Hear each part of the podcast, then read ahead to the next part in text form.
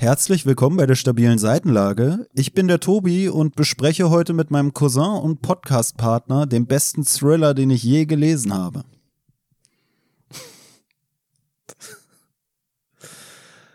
Ich bin Pelle und ich fühle mich so maximal gottlos heute. Das ist katastrophal. Wieso? Also erstmal möchte ich darauf eingehen, dass es wahrscheinlich, das wolltest du wahrscheinlich damit sagen, das ist der erste Thriller, den du überhaupt jemals gelesen hast. Kommt drauf an, was ist im Sog des Schicksals? Okay, das ist der zweite Thriller, aber dann definitiv der beste, den du je gelesen hast. Ey, äh. Ist wirklich der erste, den wir im Rahmen des Podcasts lesen, oder? Also es ist keine Novelle. Da bin ich schon mal Novelle, Buch, Thriller. ich komme schon mal langsam in die Einordnung. Äh, weiß ich jetzt gerade gar nicht. Es ist wirklich der erste Thriller, den ich in meinem Leben gelesen habe. Ja, ich, ich würde denken, sowas wie Fahrenheit 41, äh, 51 geht auch schon in die Richtung. Hm, okay. Gut. Du bist doch der zweitbeste Thriller, den Tobi je gelesen hat.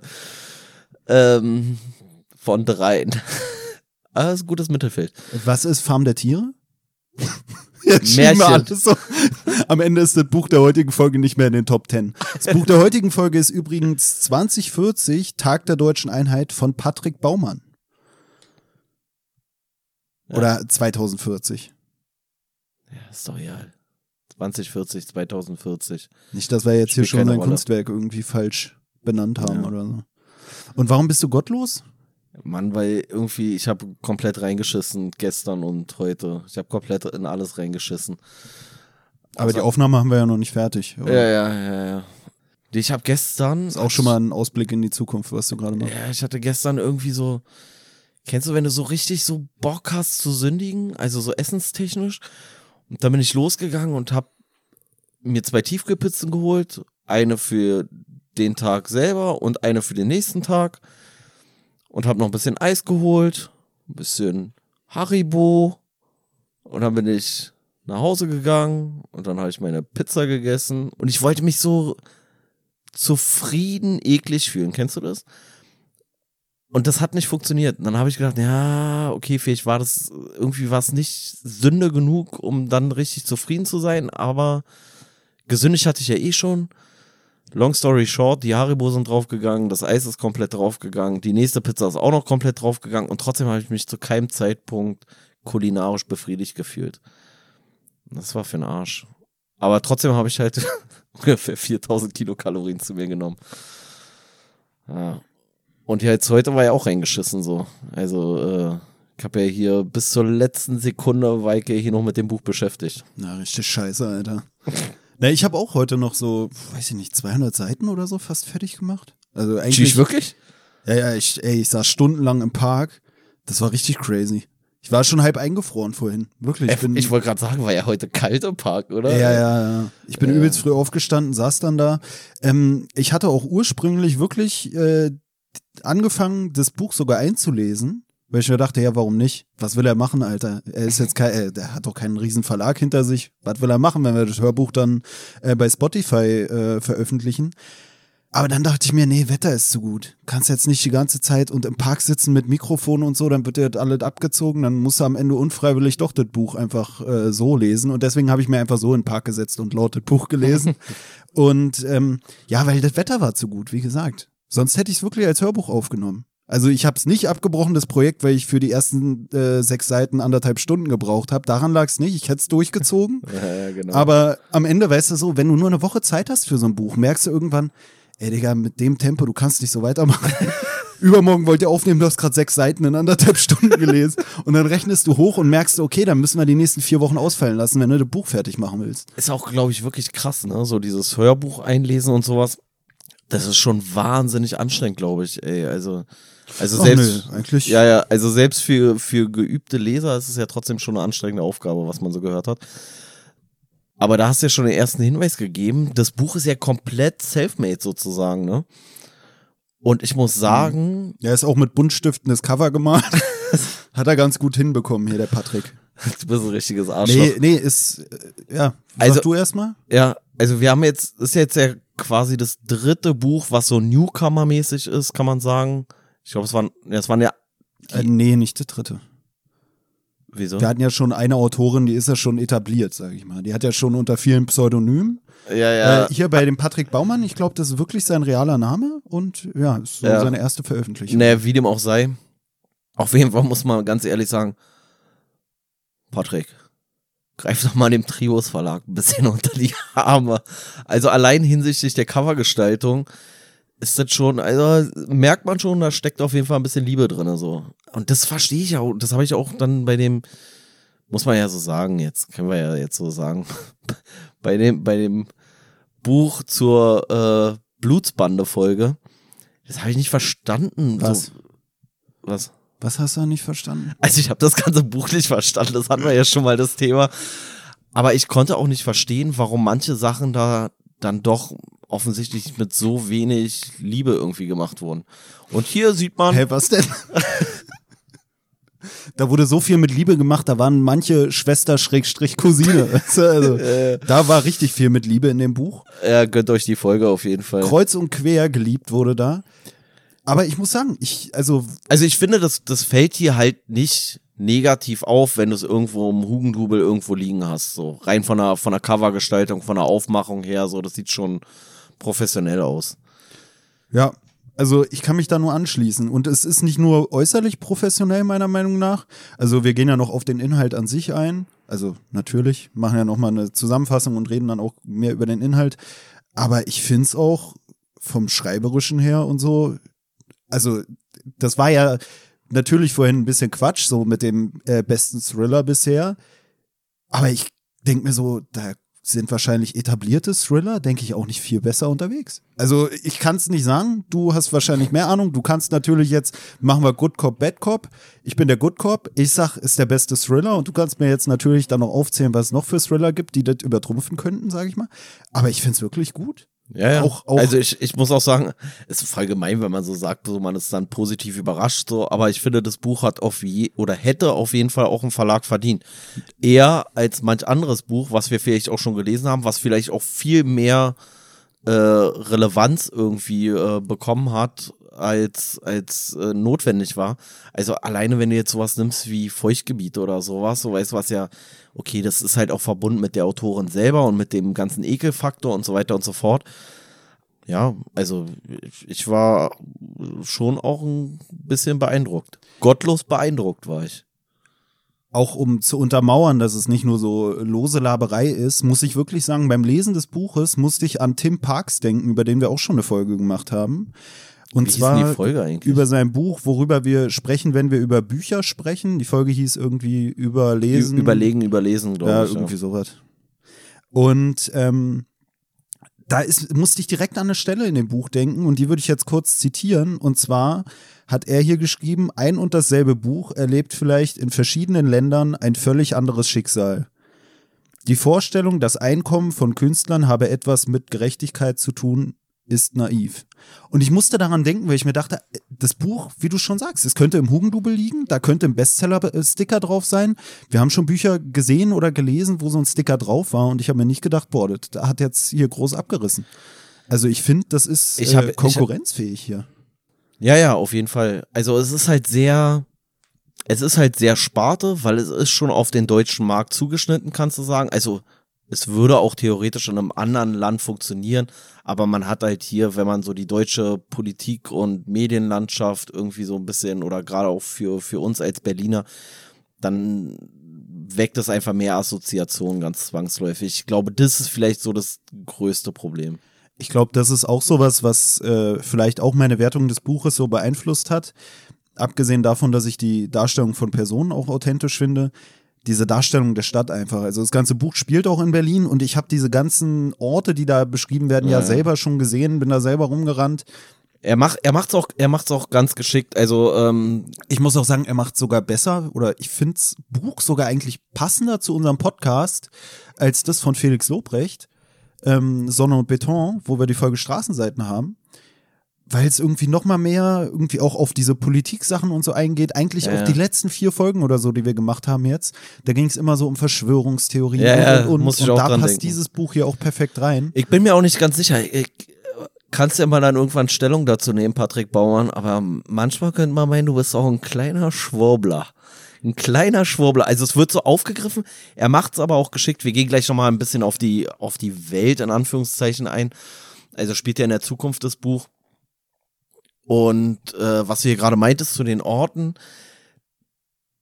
da kann man auf jeden Fall sagen, das ist auch sehr, sehr authentisch beschrieben. Also spielt halt zwar jetzt fast 20 Jahre in der Zukunft, aber die Schauplätze, auf die verwiesen wird und die Nähe zu den Schauplätzen, wo die dann hin und her laufen oder dann steht da, er läuft von der Straße A zu der Straße B und dann ist da das Estrell, also es passt dann immer alles so. Also auch gerade dieses Estrell Hotel und sowas alles, was er ja da auch erwähnt und das Park-In Hotel da am Alexanderplatz und was weiß ich so, das ist schon alles ganz, äh, ganz clever eingebaut. Also ich war wirklich an jedem Ort, der hier in dem Buch genannt wird, so innerhalb von Berlin. Sogar an einem Ort, der im Nachwort von ihm erwähnt wird. Echt? Und zwar in seiner eigenen Billardbar, die er wohl betreibt. Welche Billardbar? Hier wird im Nachwort von ihm erwähnt, da Hier Grüße, in, in Charlottenburg? Nee, aber deswegen hatte ich vorhin noch zu dir gemeint, bevor wir aufgenommen haben, so wie lange machst du heute? Weil ich eigentlich dachte, ey, eigentlich hätte man da auch einfach so. hinfahren können und in seiner äh, Billardkneipe okay. da aufnehmen. Und die heißt Bata Bar und Billards oder irgendwie sowas. Wo ist das? Äh, das ist in der Nähe vom Hauptbahnhof. In der Gegend, die hier auch oft dargestellt äh, wird. Okay. Und ich habe dann gegoogelt, aber, weil ich mir dachte, hä, bestimmt kennt sie. Hab gegoogelt und bei Google Street View oder wie es heißt. Morbid oder was? Kann sein, ne? Ich, ich bin dann nicht so ortskundig. Bin ja. Äh, weil ich überlege gerade so. Aber ich habe bei, bei Google geguckt und dann kamen da die Google-Vorschläge und das einzige Bild irgendwie von so einem 360-Grad-Blick, der mir direkt angezeigt wurde, war einfach dieser Raucherbereich da. Und das ist auch das, was ich da noch am besten erinnere, weil ich war da mit Studienkollegen und wir standen die ganze Zeit da in dem Raucher, in so einer Raucherecke, in so einem extra Raucherabteil. Wenn es schon eine Weile gibt, das, dann war ich da bestimmt auch schon mal. Das ist so Industriegebietmäßig sieht das alles aus. Und das ist so auf so einer Art Hinterhof. Oh Mann, das sieht aber Gefühl. immer alles industriemäßig aus. Das ist immer am Hinterhof. Mir fällt gerade ein, es ist so ein bisschen mehr. auch, erinnert es auch an Örtlichkeiten, die in dem Buch selber auch genannt werden. Aber ich fand es halt äh. mega lustig. Ich habe mir so gedacht, ey, shit, geil. Weißt du, und hätten wir früher aufgenommen, wir nehmen jetzt schon um 10 Uhr abends auf, hätten wir früher aufgenommen, hätte ich gesagt, ey, lass mal danach noch in die Billardbar gehen. Äh, lass ihn mal sein Buch auf den Tisch knallen. Also, lack mal mal Spiel auf Haus jetzt hier. Ja, witzig, ey. Ja, müsste ich mal nachher gucken, so, ob ich mich daran erinnern kann. Also, der Name sagt mir jetzt erstmal nichts, aber den habe ich auch von keiner anderen Billardbar irgendwie im Kopf. Und so viele gibt's ja eigentlich nicht, war so richtige Billardbars. Also ich also kenne kenn nur die Bata Bar und Billards. Eine andere braucht man auch gar nicht kennen, weil die ist so geil, Alter. die, die Raucherecke.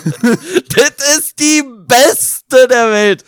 Nee, also äh, wirklich, äh, also ich war wirklich überrascht, als ich es gelesen habe, dachte ich mir so, Alter, was? Die Bata Bar und Billards? Naja, meine Güte, da umsonst, ey. Also wir haben die Bücher zufällig umsonst bekommen. Aber die Bata Bar und Billards, da lohnt sich immer ein Besuch. Also ja. da würde ich auch fünfmal noch Geld geben. Auf jeden Fall ist gerade diesbezüglich für die Berliner, das ist hier ein bisschen, das ist hier ein bisschen Heimat dann im Jahr 2040. So, also man kennt die Schauplätze rund um Neukölln und dann ein bisschen der Alexanderplatz, Brandenburger Tor wird ja auch erwähnt. Bisschen in Charlottenburg, obwohl da wird, glaube ich, gar nicht so sehr auf die Örtlichkeit selber dann eingegangen. Aber ja. Äh, bisschen. Willst du zusammenfassen? Oder? Also äh, gleich vorweg, äh, wir werden diesmal ein bisschen anders zusammenfassen, als wir es sonst machen.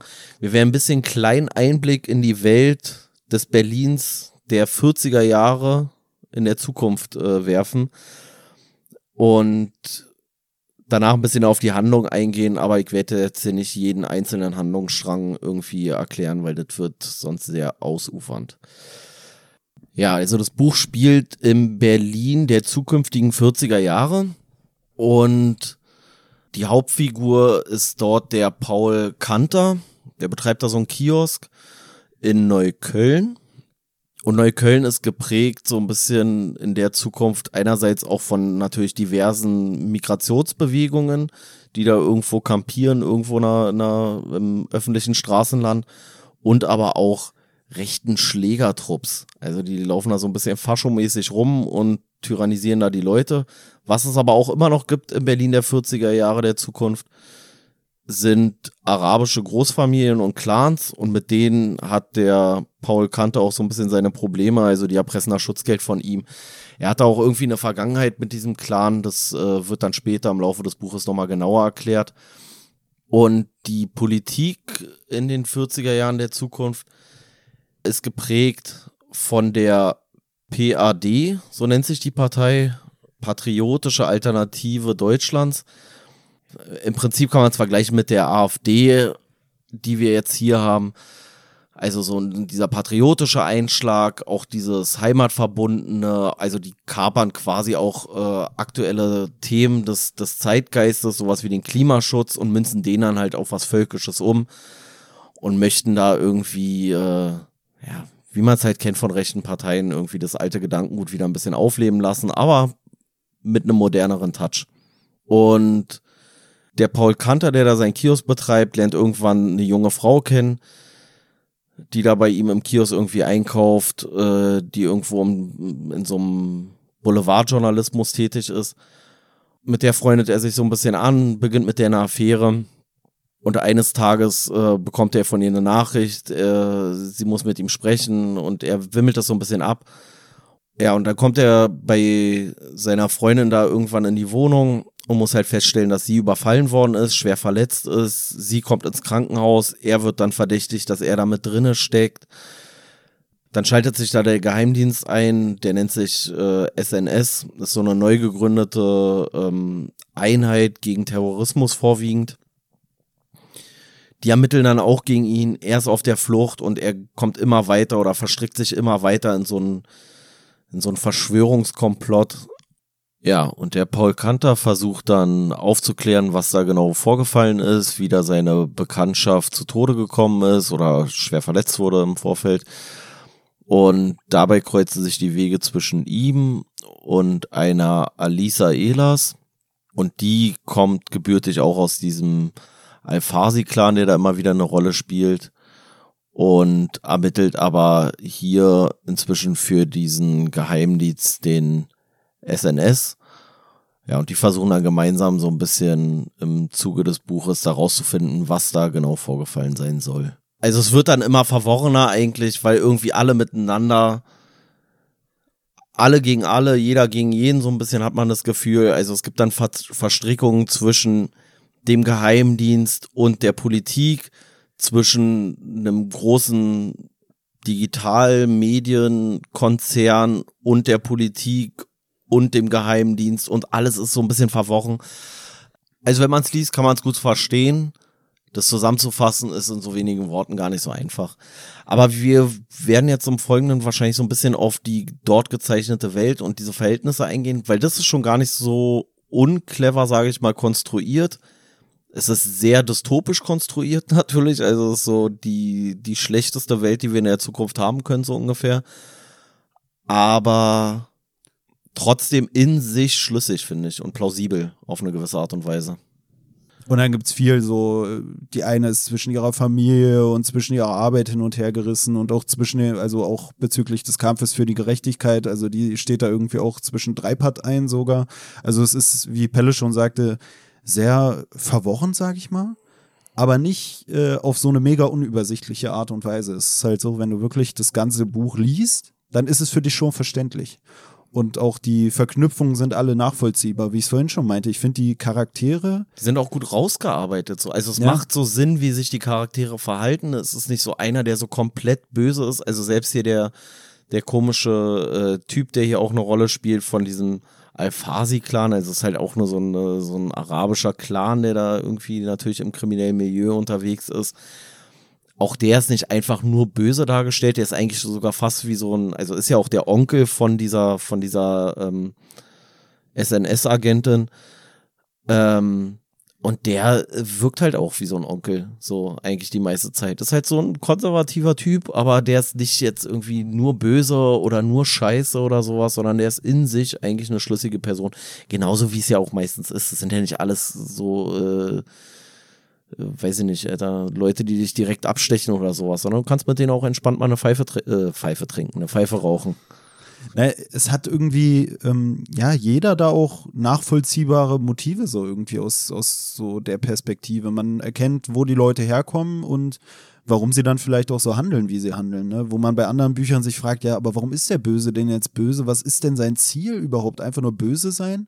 Hast du halt hier schon das Gefühl, du siehst so, okay, das, was wir als böse wahrnehmen, hängt halt damit zusammen, dass die Person irgendwie nach Macht strebt oder irgendwie der Meinung ist, dass sie damit das Land so ein bisschen säubern kann, sage ich jetzt mal. Und da musste ich auch an äh, äh, Marc Benecke denken, wo wir ja letztens erst die Folge hatten zu diesem ganzen Hitler-Szene-Thema und so, dass es auch dann viel darum geht, um dieses äh, ja, zum Beispiel im Islam irgendwie so ein Feindbild schaffen oder so, wie wir es da auch hatten, dieses Naja, Menschlichen von der Gegenseite, um dann selber wieder im Recht zu stehen und Unterstützer zu Ja. finden und, und, und. Also dieses Dämonisieren von anderen Leuten, das steht ja auch sehr im Mittelpunkt und das ist halt alles irgendwie nachvollziehbar. Ja, und weißt du, was ich eigentlich fast noch interessanter fand als die eigentliche Geschichte? Also man kann erstmal festhalten, das Buch ist eigentlich auch eine gute Filmvorlage, finde ich. Also ich finde, als Filmvorlage würde es sich fast besser eignen, weil man hat sehr lange so komplett voneinander unterschiedliche Stränge, die dann halt irgendwann zusammenführen. Und da könnte man halt geil so die einzelnen Personen an unterschiedlichen Orten, wie sie irgendwas machen und dann irgendwann treffen die sich und so weiter. Das ist nicht schlecht oder das ist gut geschrieben, kann man eigentlich sagen. Es ist gut konstruiert, äh, Plot-Twists drin, alles Mögliche. Es ist, ähm, man hat diese, diese kulturellen Konflikte, diese familiären Konflikte, man hat diese Konflikte, ich möchte mich eigentlich gut verhalten, aber ich möchte auch nicht irgendwie jeder Arsch sein, der dann irgendwie alle Konsequenzen zu tragen hat. Man hat diese, es ist natürlich auch sehr plakativ politisch teilweise, also so gibt natürlich ja auch den, den bösen Nazi-Bullen und den bösen Nazi-Geheimdienst. Es sind viele Feindbilder, die aufgegriffen werden, aber trotzdem nicht nur, ja, ich weiß gar nicht, wie man sagen soll.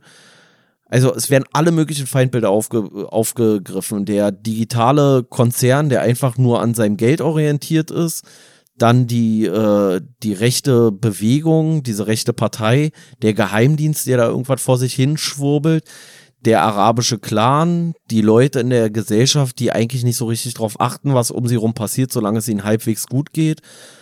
Was gibt's noch? Weiß ich nicht, vielleicht habe ich noch irgendwas vergessen. Aber so, das sind halt alles so diese, diese Feindbilder, aber es wird halt auch gesagt, so ja, es ist aber auch logisch, dass es, sich das vielleicht dahin entwickelt hat. Und das finde ich ist ganz interessant. Ähm, ich finde auch, was es auch für mich sehr filmisch gemacht hat in meinem Kopf, war auch, dass ich so das Gefühl hatte, er hat sogar gute Gags zum Teil drin. Ja, ja, die ja, funktionieren. Also ich saß jetzt nicht mich schlapplachend da im Park, wäre auch komisch gewesen, Nee, aber, weil ich aber, habe ja laut aber es- vorgelesen. Ja, aber es ist so ein bisschen. Kann ich kurz diesen- ausreden vielleicht? Entschuldigung. Und da waren wirklich viele Sachen mit drin und das fand ich auch cool. Und da muss ich auch sagen, diesmal, das Buch selber hat mich nicht groß zu Tränen gerührt, aber ich hatte beim Nachwort, musste ich wirklich ein bisschen, habe ich wirklich ein paar Tränen vergossen.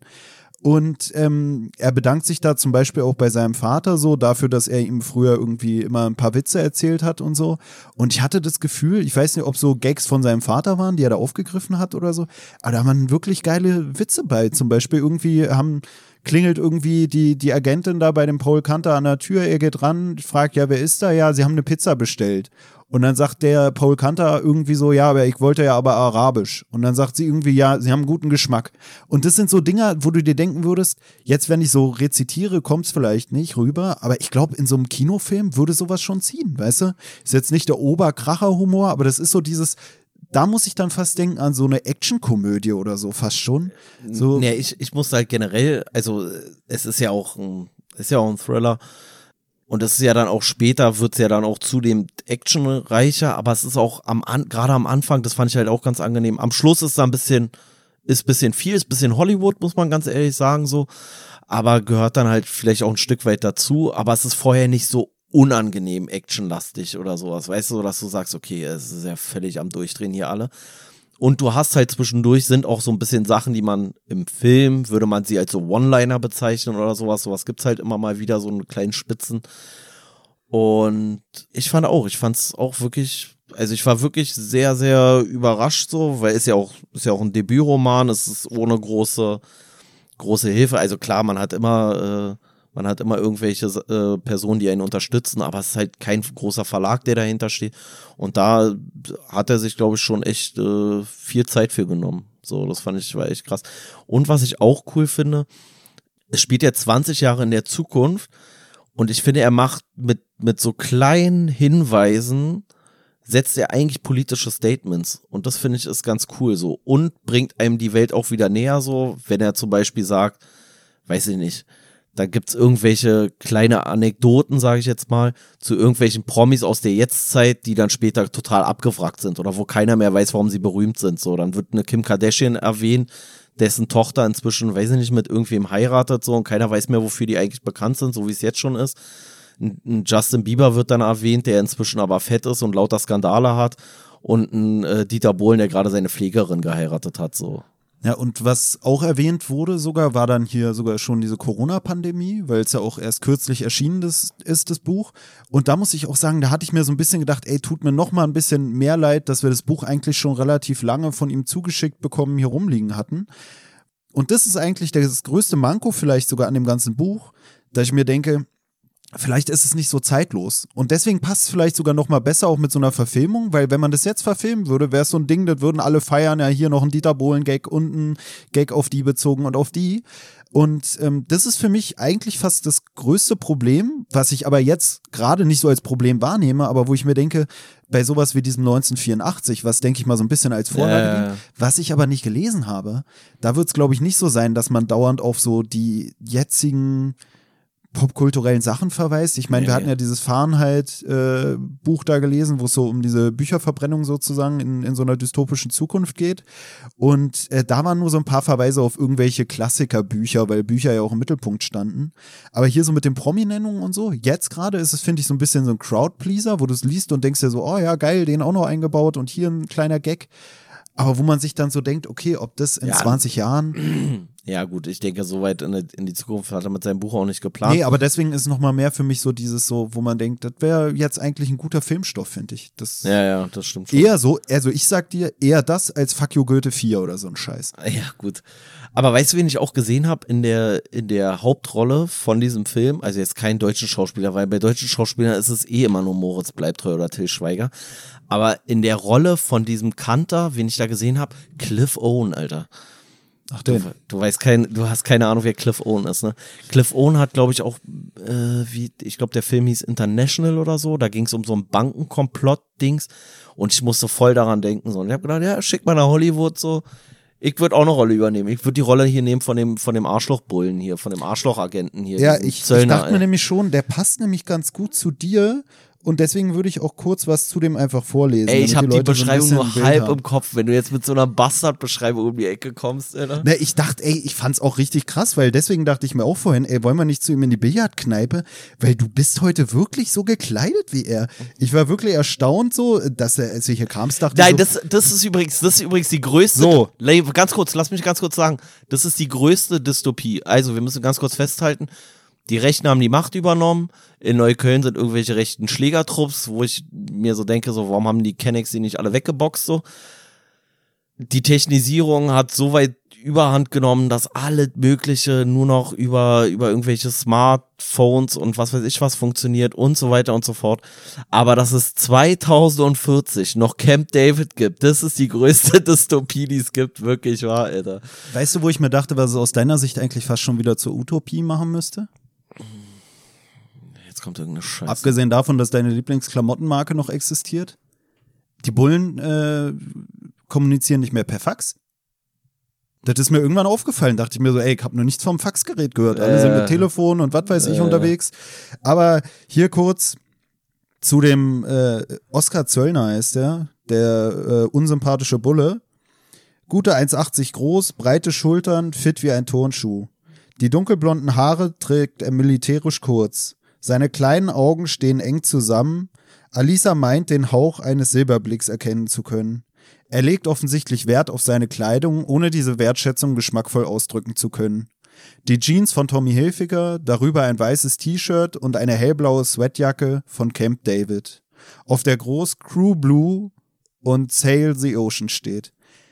Und das ist auch schon wieder sowas, wo ich mir denke, ey, es ist auch irgendwie humorvoll geschrieben. Immer so dieses, er, er hat, er legt Wert auf seinen Klamottengeschmack, ohne den Geschmack voll nach außen zu tragen oder sowas, weißt du? Es,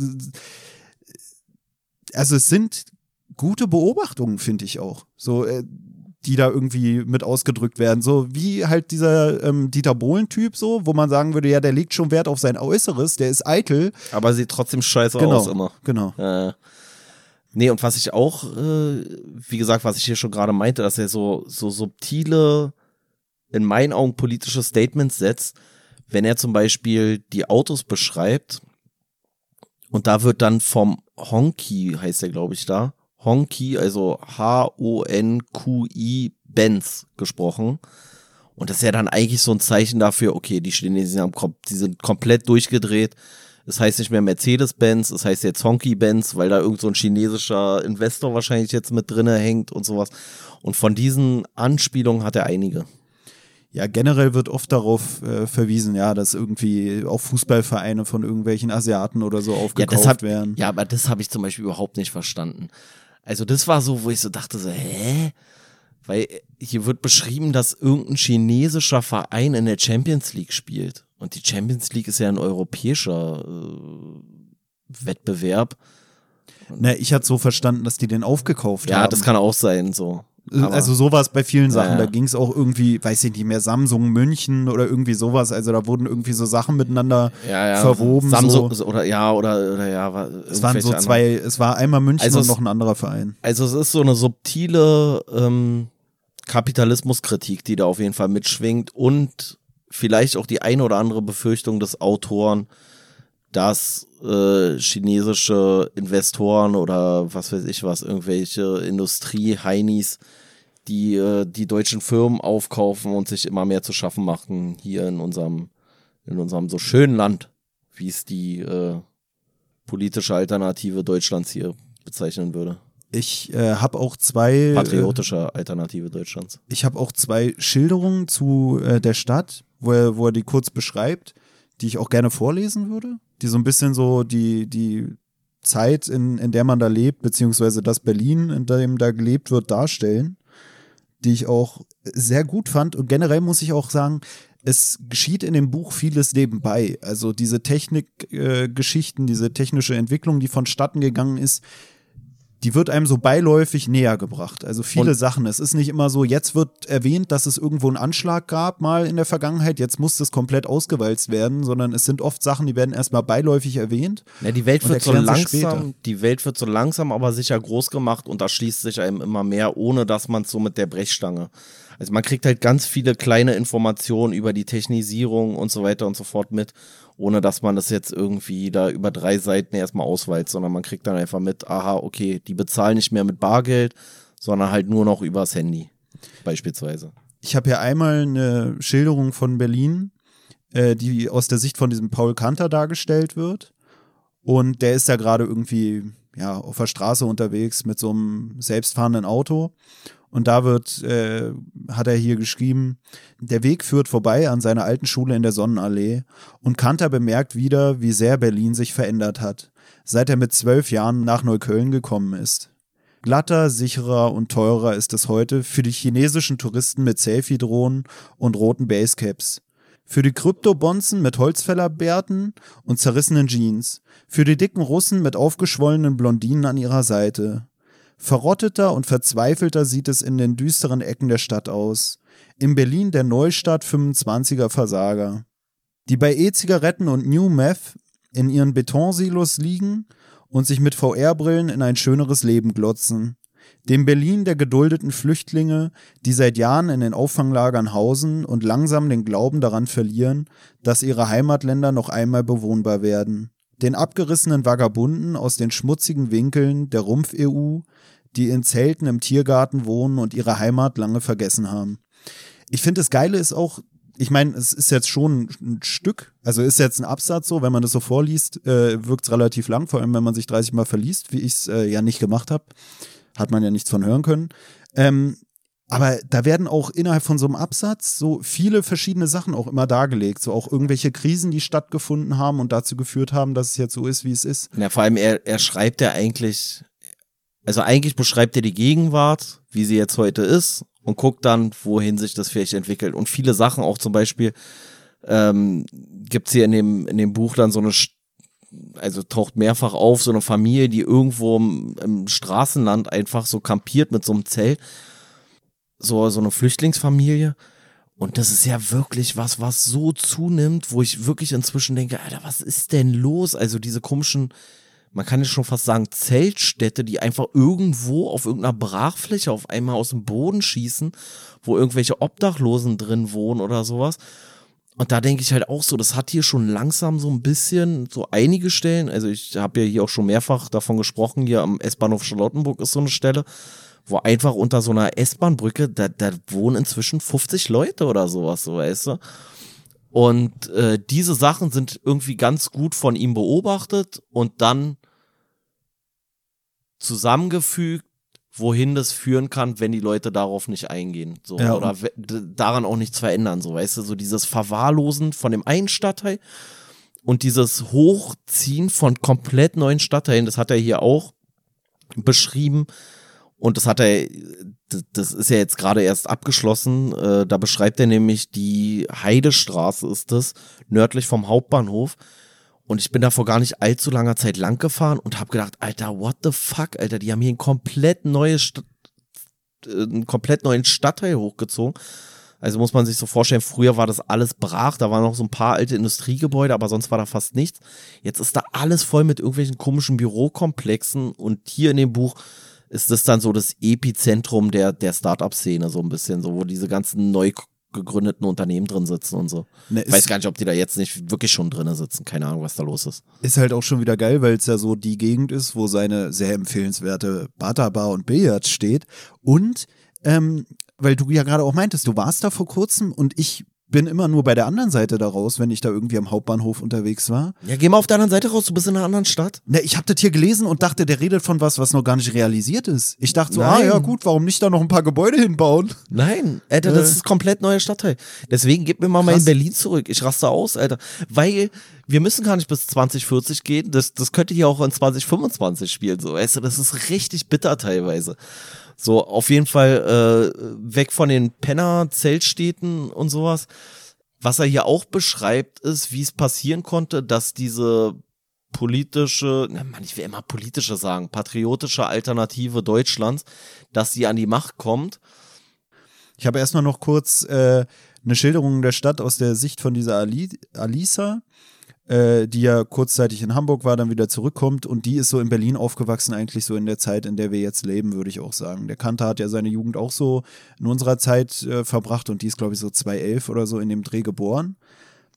Und äh, die schildert halt auch einmal beim Durchreisen von Berlin so ein bisschen ihre Beobachtungen und vergleicht es halt mit dem Berlin, was sie aus ihrer Kindheit erinnert. Und da sagt sie, oder wird aus ihrer Sicht geschrieben, über den Straßen hängt eine düstere Stimmung. Es ist nicht nur so, dass alles heruntergekommen aussieht, als würde sich keiner darum scheren, wie es der Stadt geht. Die Fassaden der nach der Wende in den 90er Jahren hochgezogenen Bürohäuser waren schon immer hässlich. Aber auch die im Boom der 10er und 20er Jahre entstandenen Gebäude haben ihre besten Jahre hinter sich. Mehr noch als die Gebäude sind es allerdings die Menschen, die der Stadt ihren depressiven Anschein geben. Die hochgezogenen Schultern, die gesenkten Blicke, die gehetzten Schritte zur Arbeit. Die latente Angst, die sich oft als Aggressivität tarnt. Auf den Straßen, in den Büros, Bussen, Autos, auf den Fußballfeldern und in den Klassenzimmern scheinen sich zu einer kollektiven Persönlichkeit der Stadt zu vereinen, die einen Besuch beim Psychologen nicht nur nötig hätte, sondern der vielleicht schon viel zu spät käme. Berlin wirkt verloren, eine kranke Stadt, hilflos den Geiern ausgesetzt, die sie für ihr Politiktheater missbrauchen, wie eine in die Jahre gekommene Bühne, auf der einst große Stars auftraten. Ja, das ist halt auch immer so interessant, ne? Also in dem Buch wird die Zeit der Zehner und Nullerjahre, glaube ich, so ein bisschen so als die, als, oder Zehner und Zwanziger Jahre, weiß ich jetzt gerade gar nicht mehr. Jo. Auf jeden Fall so unsere jetzige Zeit, die wird da so ein bisschen als, ja, so, äh, wird hier, glaube ich, sogar einmal so erwähnt, die goldenen Zwanziger. Werden hier auch, glaube ich, in dem Buch sogar einmal äh, erwähnt, aber in Bezug auf die goldenen 2020er Jahre. Und das ist halt auch was, was ich so wahrnehme. Also wenn ich gucke, Berlin ist schon schöner geworden, auf eine gewisse Art und Weise sauberer auch vor allem so. Gerade auch Neukölln ist eigentlich viel besser geworden als noch äh, Anfang der Nullerjahre oder irgendwie sowas. Da war es eine Katastrophe. Aber was halt da auch immer mit reinspielt, ist halt dieses ganze Gentrifizierungsthema. Ne? Es wird halt alles irgendwie ein bisschen schöner, aber irgendwie wird es halt auch irgendwie liebloser und ja, ich weiß nicht. Also ich finde es inzwischen echt schwierig hier in Berlin irgendwie noch irgendwas zu finden, weil ich habe so das Gefühl, so alles, alles Bots, so die man früher hatte, die werden irgendwie so langsam, aber sicher irgendwie so seelenlos und an irgendwelche Idioten verkauft, die dann da sich halt ein schickes Apartmenthaus hinpflanzen und dann ist aber nichts mehr übrig vom alten Kiez irgendwie so richtig. Weißt du, ich hatte äh, die Tage erst mit einer gequatscht und da ging es so darum, dass, äh, also ich wohne ja mittlerweile hier erstmal alleine in einer Wohnung, in der ich mit meiner Mutter und meinem Bruder aufgewachsen bin. Äh, mittlerweile ist mein Bruder hier auch ausgezogen und ich bin hier jetzt alleine in der Bude und ich hatte mit einer gequatscht so über dieses Wegziehen oder sowas, weißt du? Und äh, die meinte dann zu mir, ja, würdest du denn wegziehen wollen? So. Und ich habe ihr gesagt, irgendwie fühle ich mich so ein bisschen gefangen da wo ich lebe, aber es ist auch so ein bisschen so Stockholm-Syndrom mäßig. Und dann war sie so, ah, du hast ja Probleme hier, Stockholm-Syndrom. Da äh, tut mir aber leid, so, weißt du, wohnst hier äh, in einer recht schönen Gegend in Berlin. Und dann habe ich zu ihr gesagt, ja, aber das Problem ist einfach, man lebt hier schon lange, man will hier aber auch nicht weg, weil man sich halt wirklich auch denkt, ey, egal wohin ich ziehe, es wird tausendmal teurer werden. Weißt du, auch wenn ich nur in Berlin umziehen will, es wird einfach teurer, es wird sich nicht lohnen, es wäre übelst kacke.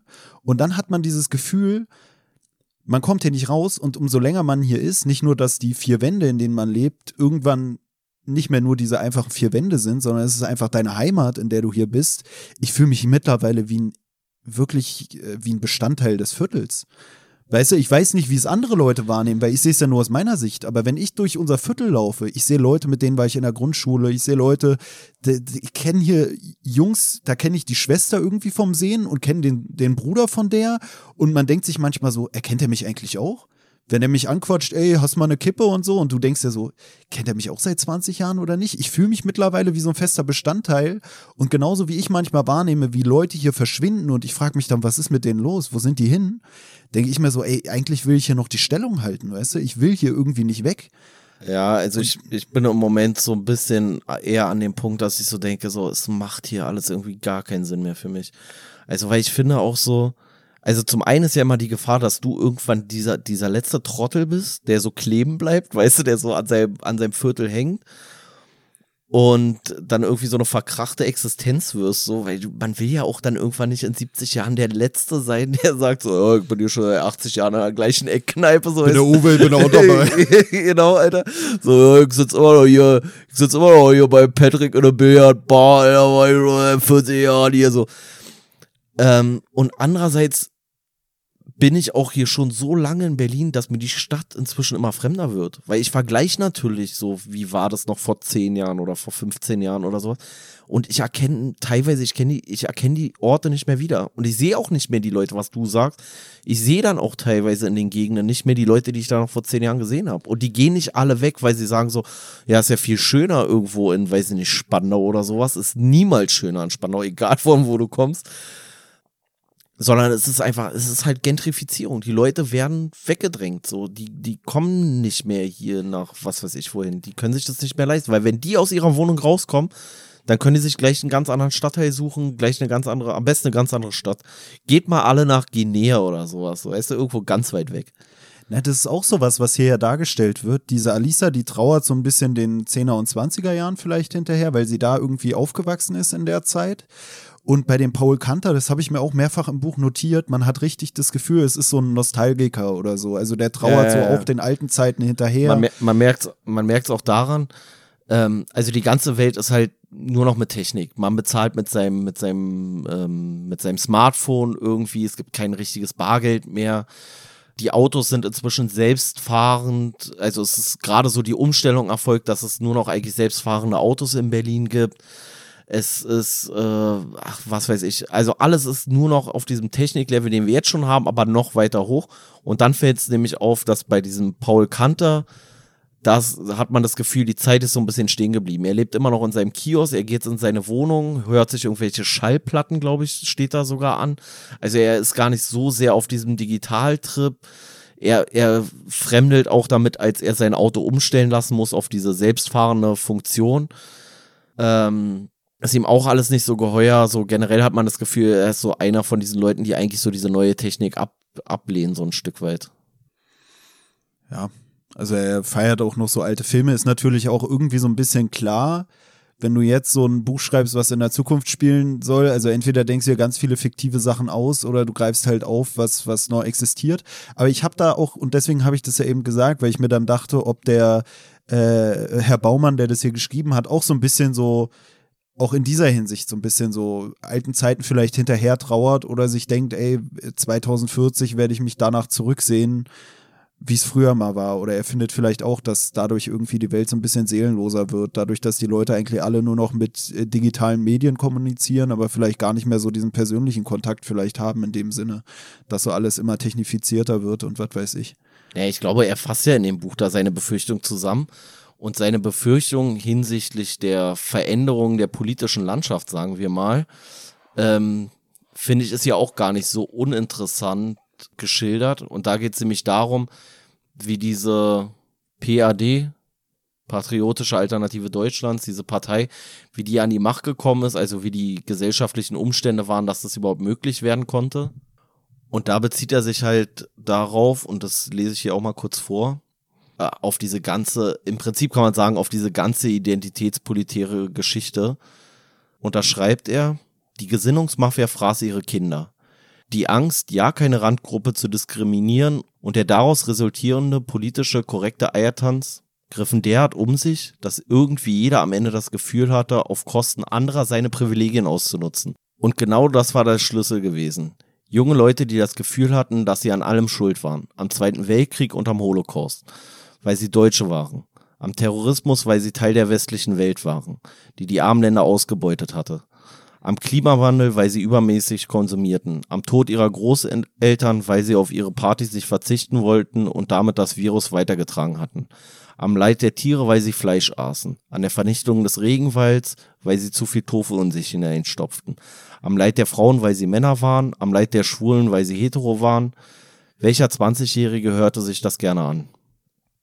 Ja, und das beschreibt ja so ein bisschen die Diskussion, in der wir gerade sind, so, dass man so das Gefühl hat, und das trifft er da ganz gut, dass man das Gefühl hat, dass man nichts mehr richtig machen kann. Weil du bist immer irgendwie in so eine, kommst du in so eine Täterposition rein. Und ich schätze ihn jetzt so von der Art und Weise, wie er schreibt. Er ist ja auch klug, dass er jetzt nicht die eine linke Partei oder sowas zum, zum äh, Bösen hier macht in seinem Buch, um äh, der Kritik, dass er so ein rechter Schwurbler ist, irgendwie zu entgehen. Aber ich habe auch manchmal das Gefühl, also man treibt so einer Partei wie der AfD, treibt man halt mehr Wähler zu, je mehr man auf diesen, auf diesen komischen identitätskulturellen Schwachsinn alles zu sehr eingeht. So, also es, es nimmt ja so überhand, du kannst ja, keiner kann irgendwas richtig machen. Ey, wir sind alles, um bei Jesus Christus zu bleiben, so, wir sind alles Sünder, so, weißt du? Und, und das finde ich ist ganz, ganz interessant, so, dass dass vielleicht diese super linke, super auf Political Correctness getrimmte Gesellschaft uns vielleicht eher in so negative Endlosspirale treibt, als wenn man halt einfach so ein bisschen, bisschen chillen würde. Ich muss fast ehrlich sagen, so hatte ich das gar nicht verstanden. Also ich habe mich fast sogar manchmal angegriffen gefühlt, weil ich mir dachte, Alter, so einfach ist das auch nicht. Weißt du, Was ich hatte ne, ich hatte manchmal das Gefühl, okay, wenn ich jetzt jemand bin, der ein Problem hat mit dieser ganzen äh, Gender-Debatte oder so, weil ich einfach der Meinung bin, man sollte nicht so einen Wert drauf legen, welches Geschlecht jemand hat generell. Also, dass diese Leute, finde ich, mehr Wert drauf legen, als die Leute, denen das immer unterstellt wird. Ich hatte zum Teil so das Gefühl, dass er eher so meinte, so von wegen, die Leute wollen dem Problem nicht ins Auge sehen, was angesprochen wird und suchen sich deshalb irgendwie eine Gruppierung, die ihnen da irgendwie. Ja, na klar, na klar, na klar, darum geht's ja. Aber der Punkt ist ja auch, dass wenn du es übertreibst und die Leute so zum Schuldigen machst, weil sie Fleisch essen, weil sie das essen, weil sie das essen, ne, dann kann ja keiner mehr hingehen.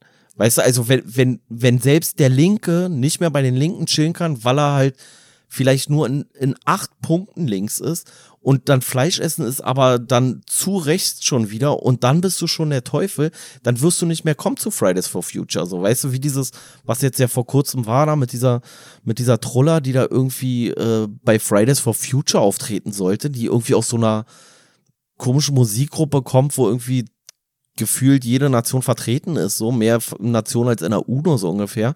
Und dann wird sie bei Fridays for Future ausgeladen, weil sie Raster hat, so oder oder Filzlocken oder was weiß ich, wie man es nennen will.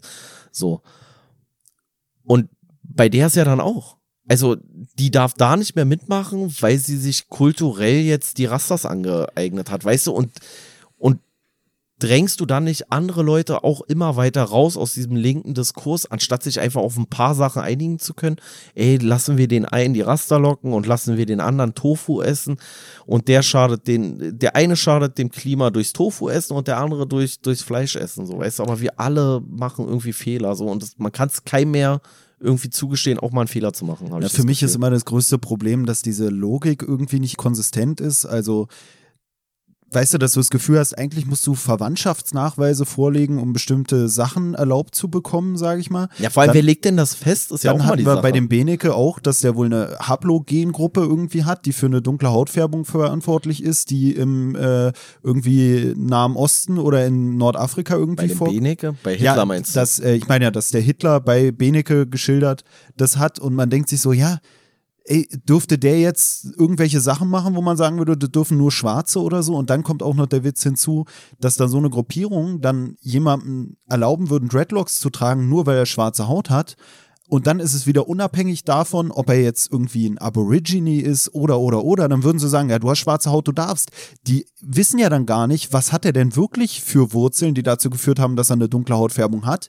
Und hängt überhaupt dieses Tragen von Dreadlocks wirklich in seiner Kultur? Ist das wirklich früher schon verankert? Oder ist er vielleicht der Erste, der sich das als einer, der aus so einer bestimmten Kultur kommt, irgendwie angeeignet hat? Und was ich auch lustig finde, wo ich mir auch denke, wo hört die Logik auf? Oder ähm, wo setzt man da an? Weil man sagt ja immer, ja, das ist irgendwie ein, ein, Ausdruck, der irgendwie, also diese, diese Frisur hängt irgendwie mit dem Leid zusammen und ist Teil vom Protest und was weiß ich, weißt du, und dann heißt es ja, die Vorfahren von einem hätten da irgendwie das Leid nicht durchgemacht, deswegen darf man das nicht und so.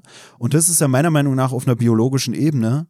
Und was ich mich dann frage ist, wenn du jetzt, wo es bequemer geworden ist heutzutage, eine Frau zu sein, sagst, ich fühle mich als Frau und ich lebe das jetzt auch aus, obwohl ich biologisch ein Mann bin, was die Chromosomenpaarung angeht, sage ich mal. Da frage ich mich, wann kommen da die Leute und sagen, das ist doch auch kulturelle Aneignung?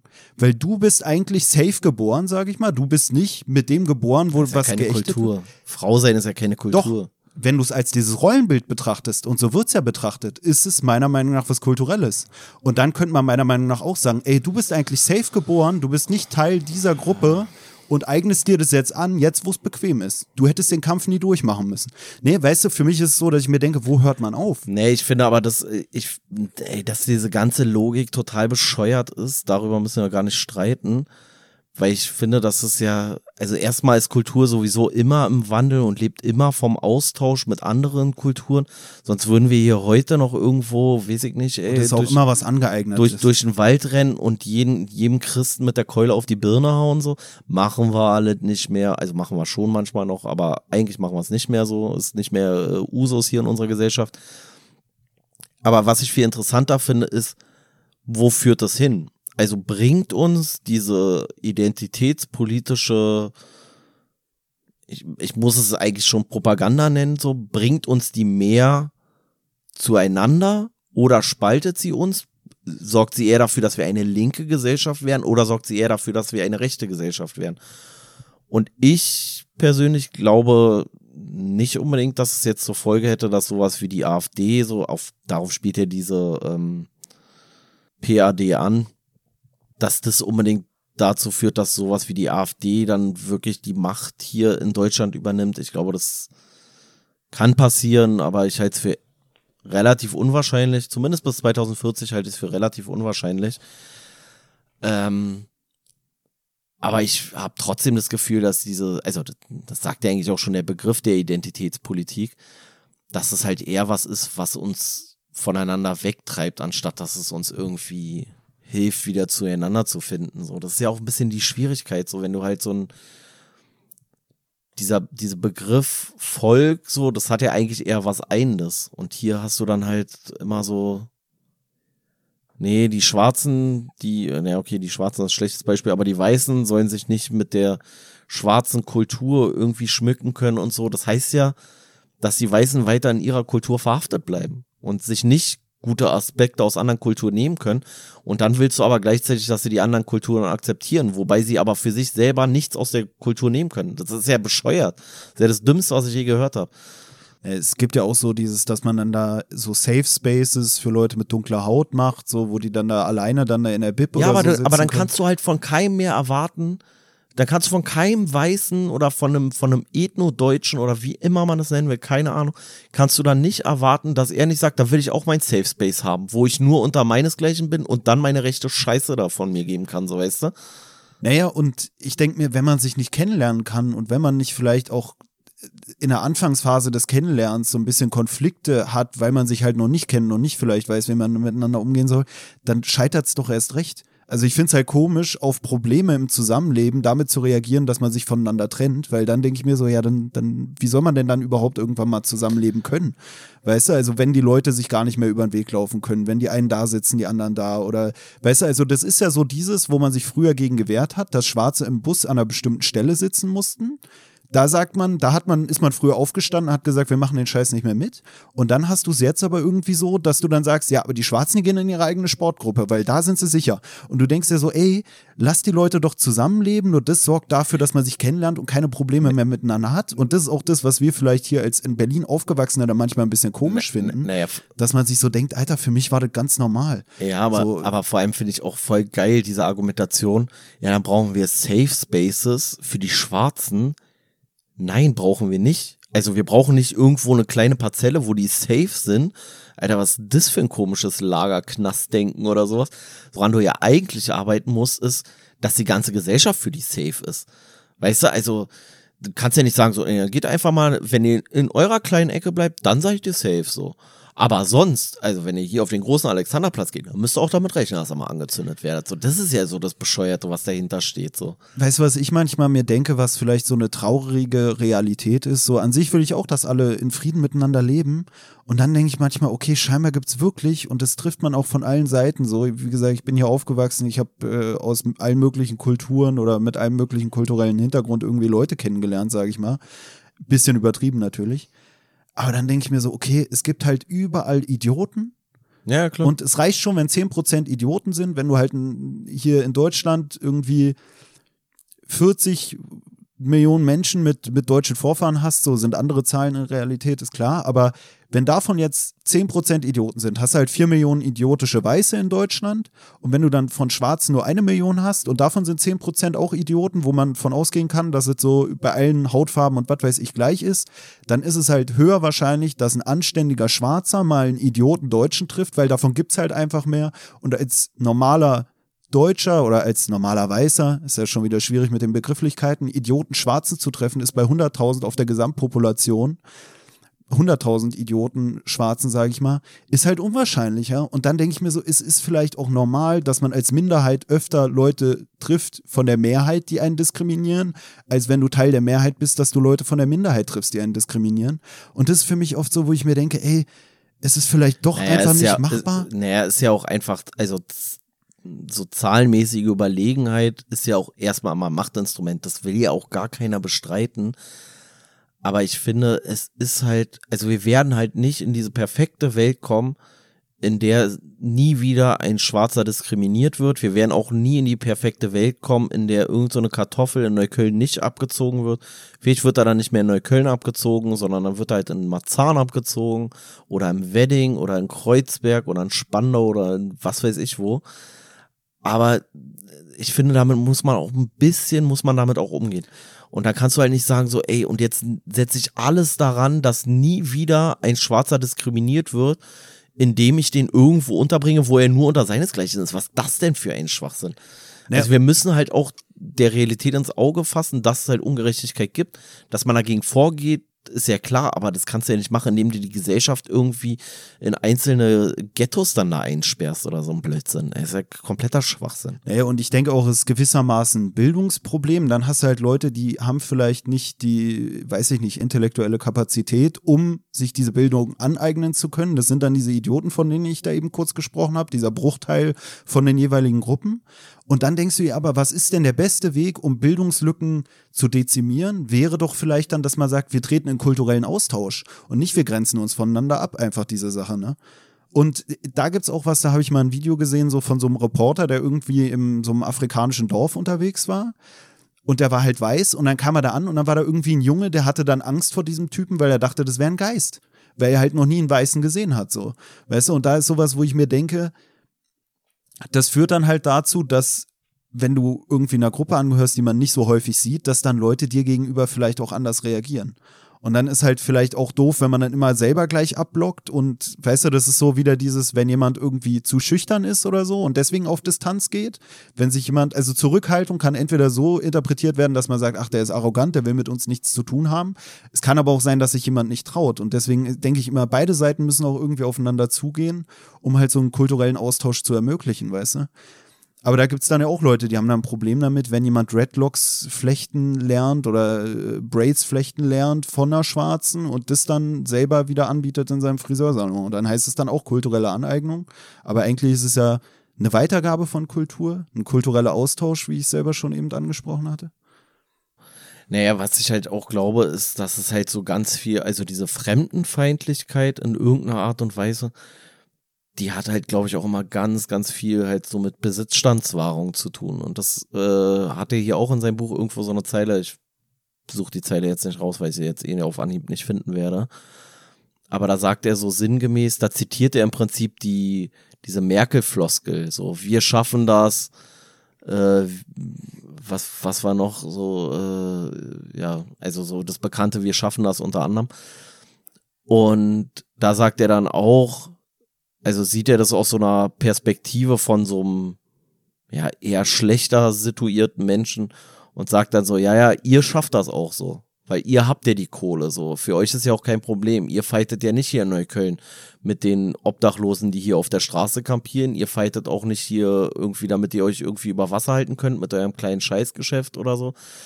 Und das ist ja, also diese Leute sind ja viel empfänglicher für sowas, weil denen kannst du es auch viel besser vermitteln, weil die kriegen es doch mit. So, weißt du, wenn der Benzinpreis über zwei Euro ist, so, ja, juckt, juckt doch nicht so, weißt du, wenn du zwölf Millionen auf dem Konto hast, dann zahlst du halt 50 Cent mehr den Liter, so, ja, dann machst du dein SUV halt mit, mit 300 äh, Euro voll, anstatt mit 120, so, ist ja egal. Ähm, und das ist, glaube ich, auch so, so eine Sache, die so viel dann irgendwie verkannt wird, weil ja dieser ganze, und das finde ich ist auch so fake an dieser Diskussion, dieser ganze ähm, Multikulti-Talk, sage ich jetzt mal, und dieses so, ja, und wir müssen und Rassismus darf es nicht geben und bla bla bla, der wird dir überwiegend von Leuten bestimmt, die damit eh gar nichts zu tun haben. Also die haben auch in ihrem Umfeld irgendwelche äh, Leute aus irgendwelchen Migrationsbewegungen, aber nicht die aus Neukölln dann. Weißt du, also das ist ja so ein, so ein abgehobener Talk, hat man häufig so das Gefühl. Und dann, dann wird so gesagt, so, ja, ja, also ich habe ja auch viele äh, Nicht-Deutsche in meinem Bekanntenkreis. Und dann guckst du und dann denkst du so, ja, okay, so, du hast den Import-Export-Russen, der irgendwie mit einem dicken Auto in seine Villa fährt in, in Zehlendorf und dann äh, und die, die beste Freundin von deiner Tochter ist Koreanerin, spielt Klavier und äh, lernt Mandarin in der Schule oder sowas. Weißt du, also das ist ja häufig so komplett unterschiedlich, wenn man von nicht deutschen Bekanntschaften redet. So. Also das ist ja was ganz anderes als jetzt irgendwie hier Messer, Messer Mehmet irgendwie aus der Sonderlee oder sowas. Ich finde auch gerade interessant, äh, was er hier ja auch erwähnt, ist auch dieses äh, Je suis Charlie, als diese ähm, Attentate ja, ja. oder dieses Attentat auf Charlie Hebdo verübt wurde. Und ähm, da sagt er gewissermaßen, dass das auch hochgebauscht wurde gewissermaßen durch die äh, öffentliche Reaktion, wo man natürlich sagen könnte, okay, ist das jetzt irgendwie so eine ähm, also für mich war das so ein bisschen so beim Lesen, dachte ich mir so, okay, soll das jetzt so heißen, ja, eigentlich ist es gar kein Problem oder so, dass sowas auch stattfindet. Aber irgendwie könnte man es aber auch so sehen, dass er ein bisschen auch dieses Virtue Signaling äh, kritisiert, was da in dem Zusammenhang stattfindet. Und zwar, dass dann die Leute alle irgendwie ihr Profilbild ändern und was weiß ich, sich überall die Frankreich-Fahne hinklatschen und, und, und. Und es damit dann fast schon wieder größer machen, weil jeder zeigt auf einmal Mitleid. Aber die gleichen Leute, die sie, diese Fahnen dann da reinmachen und das so ein Riesenthema machen, das zu so einer Riesensache machen, sage ich jetzt mal, ähm, die beschweren sich dann am Ende über die, die Nazis, sage ich jetzt mal, die dann da sagen, ey, hier, je suis Charlie, wisst ihr nicht mehr, hier die scheiß Islamisten, die sind hier komplett ausgerastet und so. Und das ist eigentlich dann fast schon wieder so eine Ironie, dass viele von diesen Leuten, die sich so als links verstehen und äh, überall dann, also was ich oft wahrnehme, dass man dann überall direkt reinspringt und überall dann sein Profilbild ändert und die neueste Flagge, die jetzt angesagt Ja, ist, ja. ob es die Regenbogenflagge ist, ob es die Ukraine-Flagge ist, ob es sowas äh, Frankreich-Flaggenthema ist oder so. Die hängen sich dann da sofort rein und dann denke ich mir so, die machen es am Ende vielleicht sogar größer. Naja, Weil dann kannst du als Rechter sagen, ja, seh doch hier, alle, alle sehen es doch hier, die ganze Bevölkerung hat da ein Problem mit, mit, Terror, weil wir solidarisieren uns ja alle und wisst ja nicht mehr hier Charlie Hebdo und ja.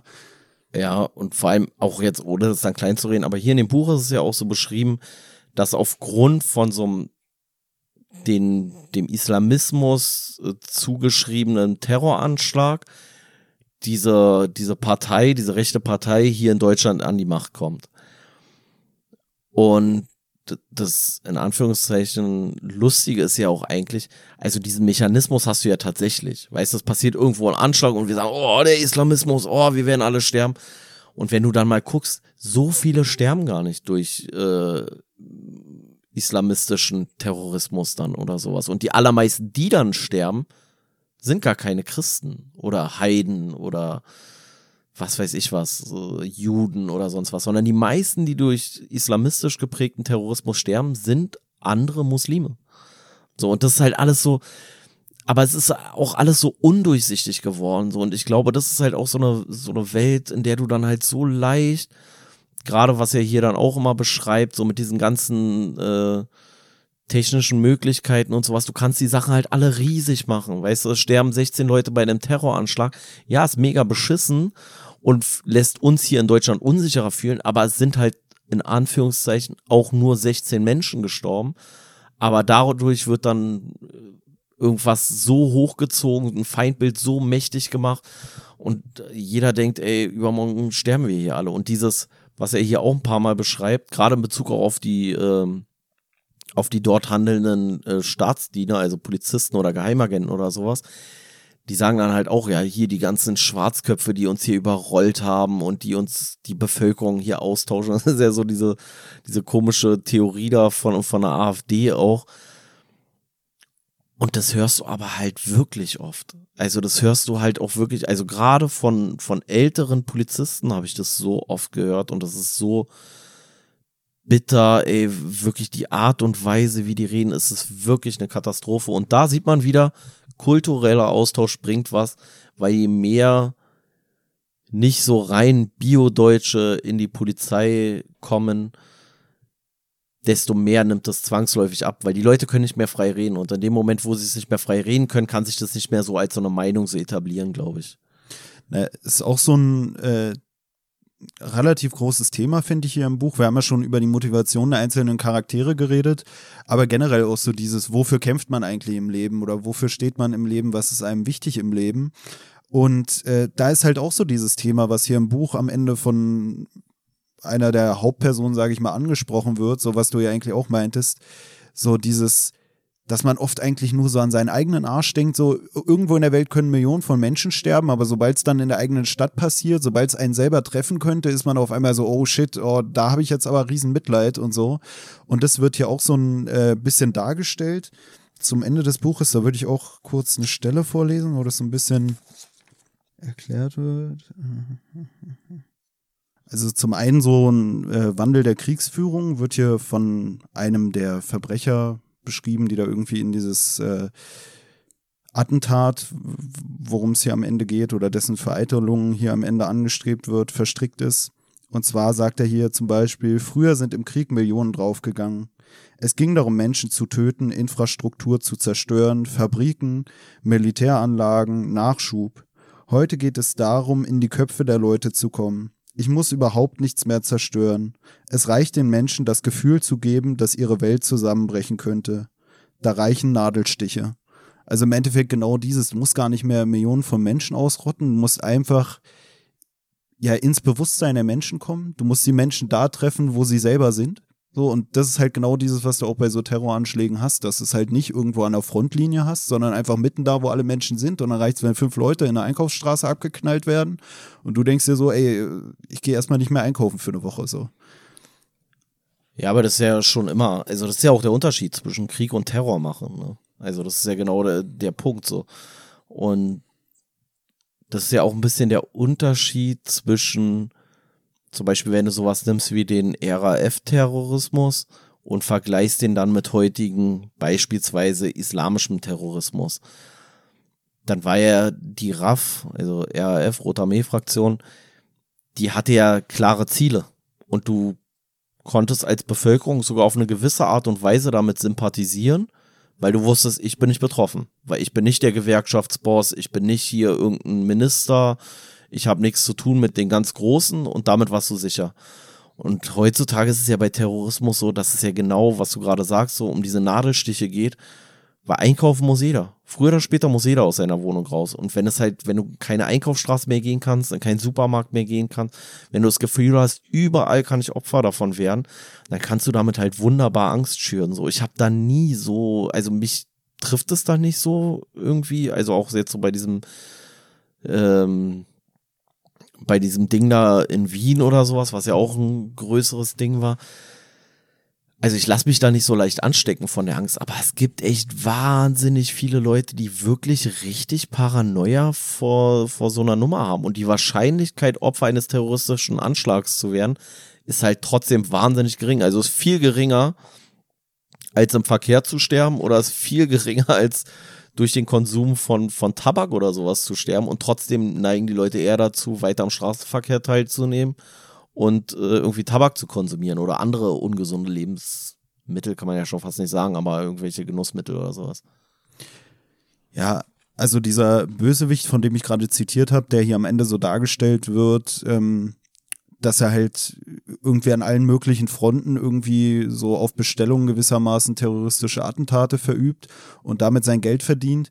Der sagt dann gewissermaßen auch so, dass er damit ja auch äh, das Gleichgewicht der Welt oder das Ungleichgewicht, was den Leuten, die halt äh, in der besser gelegenen Waagschale sitzen, sozusagen ähm, zum schönen Leben verhilft, dass er das ja aufrechterhält durch seine Taten und sowas, ne? Und ähm, das, was wir auch schon meinten, so, die Leute, die dann da irgendwie diese Dreckarbeit machen oder Drecksarbeit, die irgendwelche Attentate verüben oder so, die machen sich halt die Hände schmutzig, aber es gibt viele Leute, die im Endeffekt durch irgendwelche Sachen, die dann äh, im Anschluss geschehen, irgendwie im Trockenen sitzen ne, ne, weißt du, bleiben können. Oder weißt du. die dann dadurch oder davon am Ende profitieren. Weißt du, irgendwelche Militäreinsätze nach 9-11 so, äh, 9-11 fand keiner geil und danach gab es irgendwelche Militäreinsätze und über 9-11 hat man sich groß beschwert, aber die Militäreinsätze, wo dann Millionen von Leute gestorben sind, damit hat man dann kein Problem. Aber so eine Nicht Sache. alle zumindest, ja, aber. Naja, aber ich meine viele so. Da, also vergleichsweise gab es da ja nicht so den Riesenaufschrei, sage ich mal, ja, weil ich, ich krieg's schon auch mit, aber ist ja eher so diese Verschwörungsbubble, aber das ist ja auch was, was. Nee, äh, man, hier in Deutschland war doch zum Beispiel Irakkrieg, so haben wir gesagt, nee, machen nee, wir aber, nicht. aber das ist ja auch was, finde ich, was man da bei dieser, äh, bei diesem Ukraine-Krieg, ohne jetzt darauf groß eingehen zu wollen, was dann auch viele sagen, so, ja, da haben wir jetzt, bei den Amerikanern haben wir nicht so groß uns alle irgendwo hingestellt und demonstriert oder sowas. Weißt du? Doch, gab's schon auch, aber ich ja, glaube. Kriegen, wo Millionen von Leute sterben. Darum geht's halt einfach. Er sagt ja, ja hier auch so, die meisten Leute machen sich halt einfach die Hände nicht schmutzig und es gibt andere Leute, die sich die Hände dafür schmutzig machen und im Endeffekt hängt überall ja persönliches Leid dran. So, irgendwo wird eine Bombe reingeschmissen, sterben auch haufenweise Zivilisten, aber im Endeffekt interessiert es uns oft nicht, solange es nicht auf unserem eigenen Boden oder so stattfindet. Ja, und was halt auch viel besser ist, ist, wenn die Leute, die sterben, nicht der eigenen Mehrheitsgesellschaft entsprechen. Visuell. Das macht's auch viel leichter. Also ein toter Asiate ist einfach viel besser. oder ein toter Moslem oder ein toter Schwarzafrikaner oder was auch immer, das ist viel besser als ein toter Deutscher, weil das ähm, sorgt gleich wieder für so eine, für so eine Betroffenheit, weißt du? Also wenn, wenn jemand mit blonden Haaren und blauen Augen stirbt, so, oh, dann könnte es vielleicht auch sein, der irgendwann stirbt, so. Das ist ja jetzt ja auch so ein bisschen das Phänomen mit der Ukraine, so dass man so sagt, okay, das ist jetzt auf einmal dicht dran und die sehen uns vielleicht ähnlicher als, äh, als Leute aus dem Nahen Osten und deswegen kriegen wir jetzt hier irgendwie Bammel. Und woran ich auch denken musste in Bezug auf die äh, Stelle, die du gerade vorgelesen hattest, muss ich ein bisschen daran denken an, ich hoffe, den Film kennst du wenigstens, weil wenn nicht, wirklich, dann hast du morgen was vor dir, geht drei Stunden der Film Scarface. Und da gibt es auch so eine ikonische Szene, da ist er so irgendwie voll auf Koks und besoffen, ist er in so einem Restaurant und äh, rastet da irgendwie aus, weil er sich mit seiner Frau streitet. Und dann gucken ihn so alle Leute in diesem Restaurant, die gucken ihn so ganz entsetzt an. Und dann schnauzt er die halt an und sagt so, ja, ihr braucht doch so, äh, ich bin der Bösewicht, ihr braucht doch Leute wie mich, damit ihr mit eurem faschistischen Finger auf mich zeigen könnt, so. Und das ist ja auch irgendwie immer so, so witzig, wenn du so diese Leute aus dem, aus dem Showbiz oder sowas dann alle immer hörst, die sich immer für alles Mögliche einsetzen. Und dann ballern die sich aber da im Backstage die Nasen zu mit irgendwelchen Pulvern, will ich gar nicht weiter ausführen. Und du denkst auch so, ja, was denkst du denn, was da dran klebt für Blut, so, weißt du? Also, das kommt irgendwo aus Südamerika, wo die ersten dran sterben im Drogenkrieg, dann kommt es hier nach Deutschland dann werden hier Leute irgendwie dafür ähm, kommen da in Teufelsküche so, weil sie entweder ausgenutzt werden oder, oder selber da dran verrecken oder was auch immer. Und das ist ja dann auch so. Und das sagt er ja da auch so. Also, dass, äh, dass diese ganze Konsumgesellschaft, die wir in, in der westlichen Welt haben, dass die ja auch jede Menge Blut an dem, an dem Konsum einfach hat. So. Also, wenn wir unsere Smartphones anmachen, irgendwelche seltenen Erden, so, da gibt's ja auch diese, ich weiß nicht, hast du es mal gesehen, diese komischen Dokumentationen aus Afrika, wo die irgendwie so Elektroschrott da verbrennen, um dann da noch irgendwelche Metalle und sowas rauszugewinnen, so. Ja. Und dann da irgendwie mit ihrer Giftlunge da auf irgendwelchen Mülldeponien. Ja, so, ey, grausamste Bilder, so, weißt du, und Trotzdem kaufen wir uns alle zwei Jahre neue Smartphones so. Scheiß ich kann es ja nur immer wieder sagen. Ich hatte die gleichen Themen auch im Abi damals in Ethik und dann ging es da ja um diese Todesstrafe und alle waren so, oh, ich könnte niemals. Und dann habe ich gesagt, ey, ganz ehrlich, wir machen uns halt selber die Hände nicht schmutzig, aber dafür, dass es uns hier so gut geht, gibt es auch irgendwelche Soldaten, die irgendwo rumballern. Und dann war der eine auch so, ja, aber äh, das sind ja äh, aber die Guten, die machen das ja gegen den Terror und so. Und dann habe ich halt auch das, was ich vorhin meinte, gesagt. Na, ja, die Gute ist halt immer, gut ist immer die Frage, auf welcher, ja, auf Seite vom Seite Gewehr du stehst, stehst so, genau. Weißt du, oder auf welch, in welchem Schützengraben du liegst. So, die anderen sagen ja auch nicht, ey, wir sind die Bösen, aber wir müssen die Guten bekämpfen. So. Ich habe denen dann auch gesagt, ey, ganz ehrlich, im Endeffekt wir haben alle irgendwelche Handys und wir machen uns gar keine Gedanken darum, was da für Materialien drin verarbeitet sind, wer dafür irgendwie bluten müsste, musste. Ich hatte damals immer diese Dokus gesehen über Tutsi und Hutu oder irgendwie Völkerkrieg. Und da war es auch so, dass dann hieß so, die kloppen sich da immer um irgendwelche Minen, um da Bestandteile rauszukriegen, die dann bei uns im Handy verarbeitet werden und sowas, weißt du? Und damals stand ich gerade unter diesem Eindruck und da habe ich auch gesagt, ey, die schlachten sich da gegenseitig ab. Beides äh, schwarze ja, Völker sozusagen, die sich da umbringen und wir sitzen hier und benutzen unsere Handys und scheißen drauf und kaufen uns dauernd das Neueste. Und was mich da gestört hat, was vielleicht aber auch so ein Bildungsding ist, dass viele Leute sowas dann im Zweifelsfall einfach nicht wissen. Nicht nur, dass man die Augen davor zumacht, sondern man weiß es halt wirklich nicht, weil man sich darüber nicht informiert, weil es auch für die Medien nicht so eine große Relevanz hat, so wie wir es ja eben schon hatten. Es gibt so viele Kriege, die parallel passieren, die uns aber eigentlich nicht interessieren. Und ähm, das wird hier ja in dem Buch auch geschildert, dann so ein bisschen von dem Baumann. So dieses, ja, interessiert es einen überhaupt? Also selbst wenn man es mitkriegt, so, warum ja muss es einen überhaupt scheren? So, naja, eigentlich interessiert es einen ja nicht so. Na, dieser, dieser Paul Kanter, der ja eine der Hauptpersonen ist, der ist ja auch so, dass er bei vielen Sachen so sagt, so, naja, eigentlich juckt es mich nicht. Ich will hier mein Ding machen und dann ist, ist äh, habe ich meine Ruhe. Und das ist ja eigentlich grundsätzlich meistens das Problem bei allen möglichen Fehlentwicklungen. Das sind ja nicht die Leute, die rumschreien und die Leute, die irgendeinen Scheiß bauen, sondern die große schweigende Masse. So, die trägt das ja mit. Ob die das dann wollen oder nicht, ist ja irrelevant. Aber was du hier gerade meintest, auch mit den, mit den Handys und sowas, man redet sich ja auch schön, weil du es ja auch nicht nachprüfen kannst. Weißt du, du weißt, dass es da diese Rohstoffgeschichten gibt und dass sich da Leute die Köpfe für einschlagen, aber du weißt ja nicht, ob das in deinem Handy verbaut wird, aus dieser Mine oder ob das vielleicht doch aus einer total coolen Mine irgendwo in, in Kansas kommt oder sowas, keine Ahnung. Und das gleiche ist ja auch so mit so, ähm, mit so Kleidungsstücken. Also ich glaube, wenn du deine, deine Primark 2-Euro-T-Shirts direkt aus der Fabrik in Bangladesch holen müsstest, wo du sehen würdest, wie irgendwelche siebenjährigen Kinder das da zusammenschneidern oder ab und zu geht mal so eine Hand flöten, dann würdest du dir vielleicht auch überlegen, ob du das kaufst oder nicht. Hattest du das eigentlich mitbekommen? So ist auch schon bestimmt zehn Jahre her, dass bei Primark auch irgendwie in Hosentaschen eingenäht irgendwelche Hilferufe gefunden wurden oder sowas? Ich weiß immer nicht, ob das so ein Urban Mythos ist oder, sein. oder ob das wirklich, wirklich die Wahrheit ist, so, ne? Aber, aber das ist ja der Punkt, so, weißt du, du siehst es nicht und was du nicht siehst, ist nicht so richtig da. Dann kannst du es immer so ein bisschen von dir wegschieben. Aber ich glaube, viele Sachen würde ich auch selber nicht kaufen, wenn ich sehen würde, wie die hergestellt werden. Na, zu diesem Terroristen, von dem ich eben da schon seine Aussage mit diesem zum Monstermachen vorgelesen hatte, gibt's hier noch eine gute Stelle, finde ich. Und zwar ist es eine Person, die ursprünglich ähm, ja für die ISIS irgendwie jetzt äh, in unserer Gegenwart oder jetzt in den zehner Jahren ist sie in dieser Geschichte äh, bei ISIS gewesen, hat da gekämpft, ähm, ist dann da aber irgendwie abgezogen, als sozusagen ISIS da geschlagen wurde.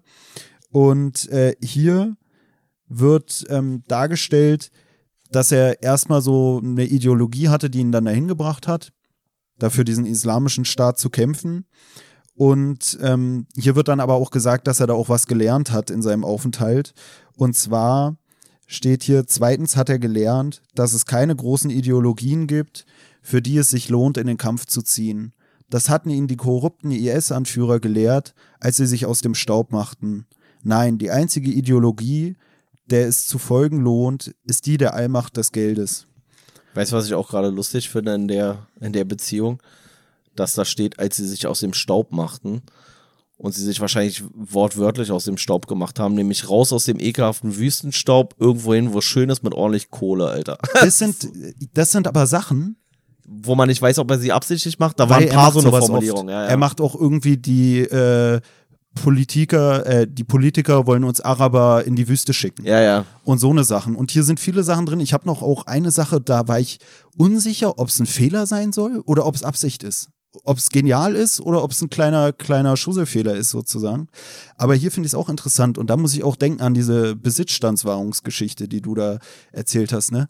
Dass man sich denkt, dass vielleicht dann auch irgendwann diese, diese Probleme der Wahrung seiner, seiner eigenen seines eigenen Besitzes dann auch auf Leute übergreifen, die erst noch die ganze Zeit sagen, ja, ist doch kein Problem, weißt du, die so ein bisschen vielleicht auch blind manche Sachen da irgendwie hinnehmen. Weißt du, so wie ich es halt kenne, so diese typischen In Instagram-Influencer-mäßigen Leute, die halt erstmal kein Problem haben, weil die Konkurrenz irgendwie auf der Straße stattfindet. Aber wenn es dann irgendwann überläuft, sozusagen, dann können es vielleicht auch die Leute selber treffen in Form von so einer Revolution oder sowas, weißt du? Das finde ich halt auch oft oder finde ich dann halt auch schon wieder interessant, auch wie er hier sagt, so die, das Geld ist die einzige Ideologie, für die sich lohnt zu kämpfen und erst wenn dein Geld vielleicht angerührt wird, dann machst du vielleicht erstmal einen Handschlag, um es zu schützen, sag ich mal. Mann, ich sag dir ganz ehrlich, richtig viele von diesen komischen Hampelmännern da, die irgendwie sagen so, ja, wir schaffen das, ist doch alles gar kein Problem. Wenn es denen wirklich richtig an den Geldbeutel geht. Ich meine jetzt nicht, dass sie 10% weniger haben, wenn die richtig Schmott machen, sondern wenn es wirklich darum geht, dass sie vielleicht keine Wohnung mehr haben oder so. Oder alleine, stell dir mal vor, man würde so ein, diese, diese ganzen super Medien-Heinis da, die dann irgendwie sagen, ja, schaffen wir doch, ist doch alles gar kein Problem. Und du würdest dann sagen, ja, alle klar, wir schaffen das. Ähm, deswegen, das wäre echt richtig geil. Ähm, du müsstest mal bitte bis übernächste Woche aus deiner, aus deinem 200 Quadratmeter Loft ausziehen, weil da kommen jetzt sechs, sechs syrische Flüchtlingsfamilien rein. Aber ist kein Problem. Wir haben in Marzahn für dich eine 50 Quadratmeter Wohnung gefunden. So, weißt du? So, da, da gucke ich mir mal an, wie weit die Solidarität geht. So, weißt du? Das ist ja immer so das Ding. So, ja, das kannst du immer schön sagen aus dem Elfenbeinturm. Aber ob es dann, wenn es dich wirklich tangiert, ob es dann wirklich noch so cool ist für dich, weiß ich nicht. Alter. Glaube ich bei vielen Leuten eher nicht. War doch auch mit den, ähm, mit Flugreisen und sowas, weißt du, dass man gesagt hat, dann, na, dann muss man halt die Flugreisen teurer machen.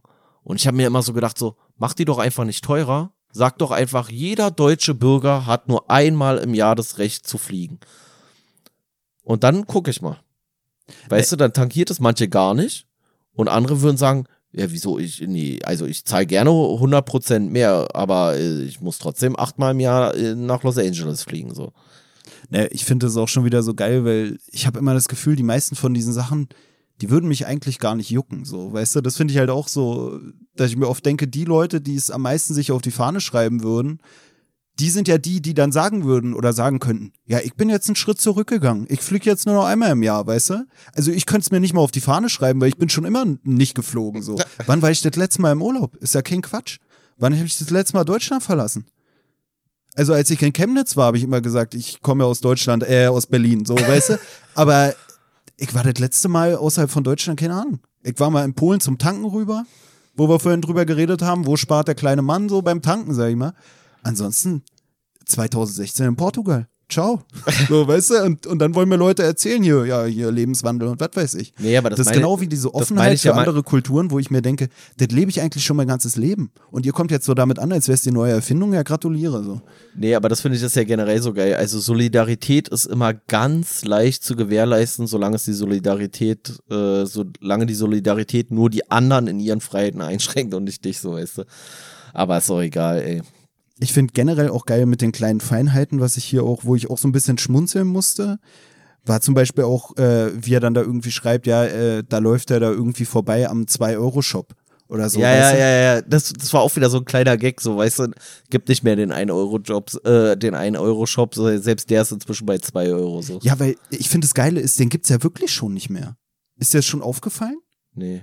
Aber es gibt doch keinen 1-Euro-Shop? 2-Euro-Shop oder Nee, so. aber der 1-Euro-Shop heißt 1-Euro-Shop, aber gerade sind die Preise alle auf 1,10 Euro. Und deswegen finde ich es wirklich genial, Okay. Weil beim 1-Euro-Shop gerade die Preise auf 1,10 Euro sind und bis dahin ist es Ja. dann auf 2 Euro und dann kannst du es 2-Euro-Shop nennen. Ich fand, das waren so Sachen, wo ich mir dachte, ey, das sind so Kleinigkeiten, da habe ich mir auch schon dran gestoßen in unserer jetzigen Realität. Und das finde ich auch geil weitergesponnen, dass er so sieht, ey Mann, der 1-Euro-Shop Ja, so- ist auch nicht mehr der so, 1-Euro-Shop. so macht das ja im Prinzip mit dem, mit dem ganzen Buch, ne? Also es ist ja die ganze Zeit, dass er das, was jetzt gerade ist, einfach weiterspinnt und skaliert ins, ins Negative. So bei vielen Sachen zumindest. Ach, übrigens, ja, das Einzige, was ich auch wirklich für unglaubwürdig halte, ist wirklich dieses mit diesen, ja, diese komischen rechten Schlägertrupps. Nicht, dass es das grundsätzlich nicht geben kann, aber das halte ich in Berlin für so weit weg von uns noch. Also wer weiß, was kommt, aber ähm, da fand ich lustig, äh, sagt der der Jugendwiderstand was? Der Jugendwiderstand, die haben sich offiziell inzwischen aufgelöst, aber der Jugendwiderstand war so 2000, Dass dich das daran erinnert hat? ja, ja, Ich kann dir sagen, was ich glaube, woher er das genommen hat. äh, ja, gleich. Ähm, und bei dem Jugendwiderstand war es so, der war so zwischen 2017, 2019 hatten die so ein paar Aktionen gebracht. Und ich war in der ersten Nacht, wo die so, ein, ja, so eine größere Aktion gebracht haben, war ich im Einsatz. Und der Jugendwiderstand, das sind so marxistisch, leninistisch, maoistische Linke, aber mit einem starken Hang zum Antisemitismus. Und die sind da durch Neukölln gelaufen, deswegen komme ich jetzt gerade drauf. Und die sind da durch Neukölln gelaufen wie Nazis. So richtig krass, so, also so von der Aufmachung her wie Nazis. Die sahen auch eher aus wie Nazis, also so sehr deutsch. Zum einen, okay, sind die Linken auch, aber so schwarz gekleidet, auch sehr sportlich, so kräftig. Und dann haben wir die zwei Tage später, da dachten wir, das wären Hooligans. Die haben überhaupt nicht reingepasst in dieses linke Klientel. Die haben sich eigentlich verhalten wie Nazis, aber mit so einer linken komischen Ideologie. Ganz eigenartiges Volk. Aber da muss ich auch an einen Kumpel von mir denken, der selber so BPOC ist.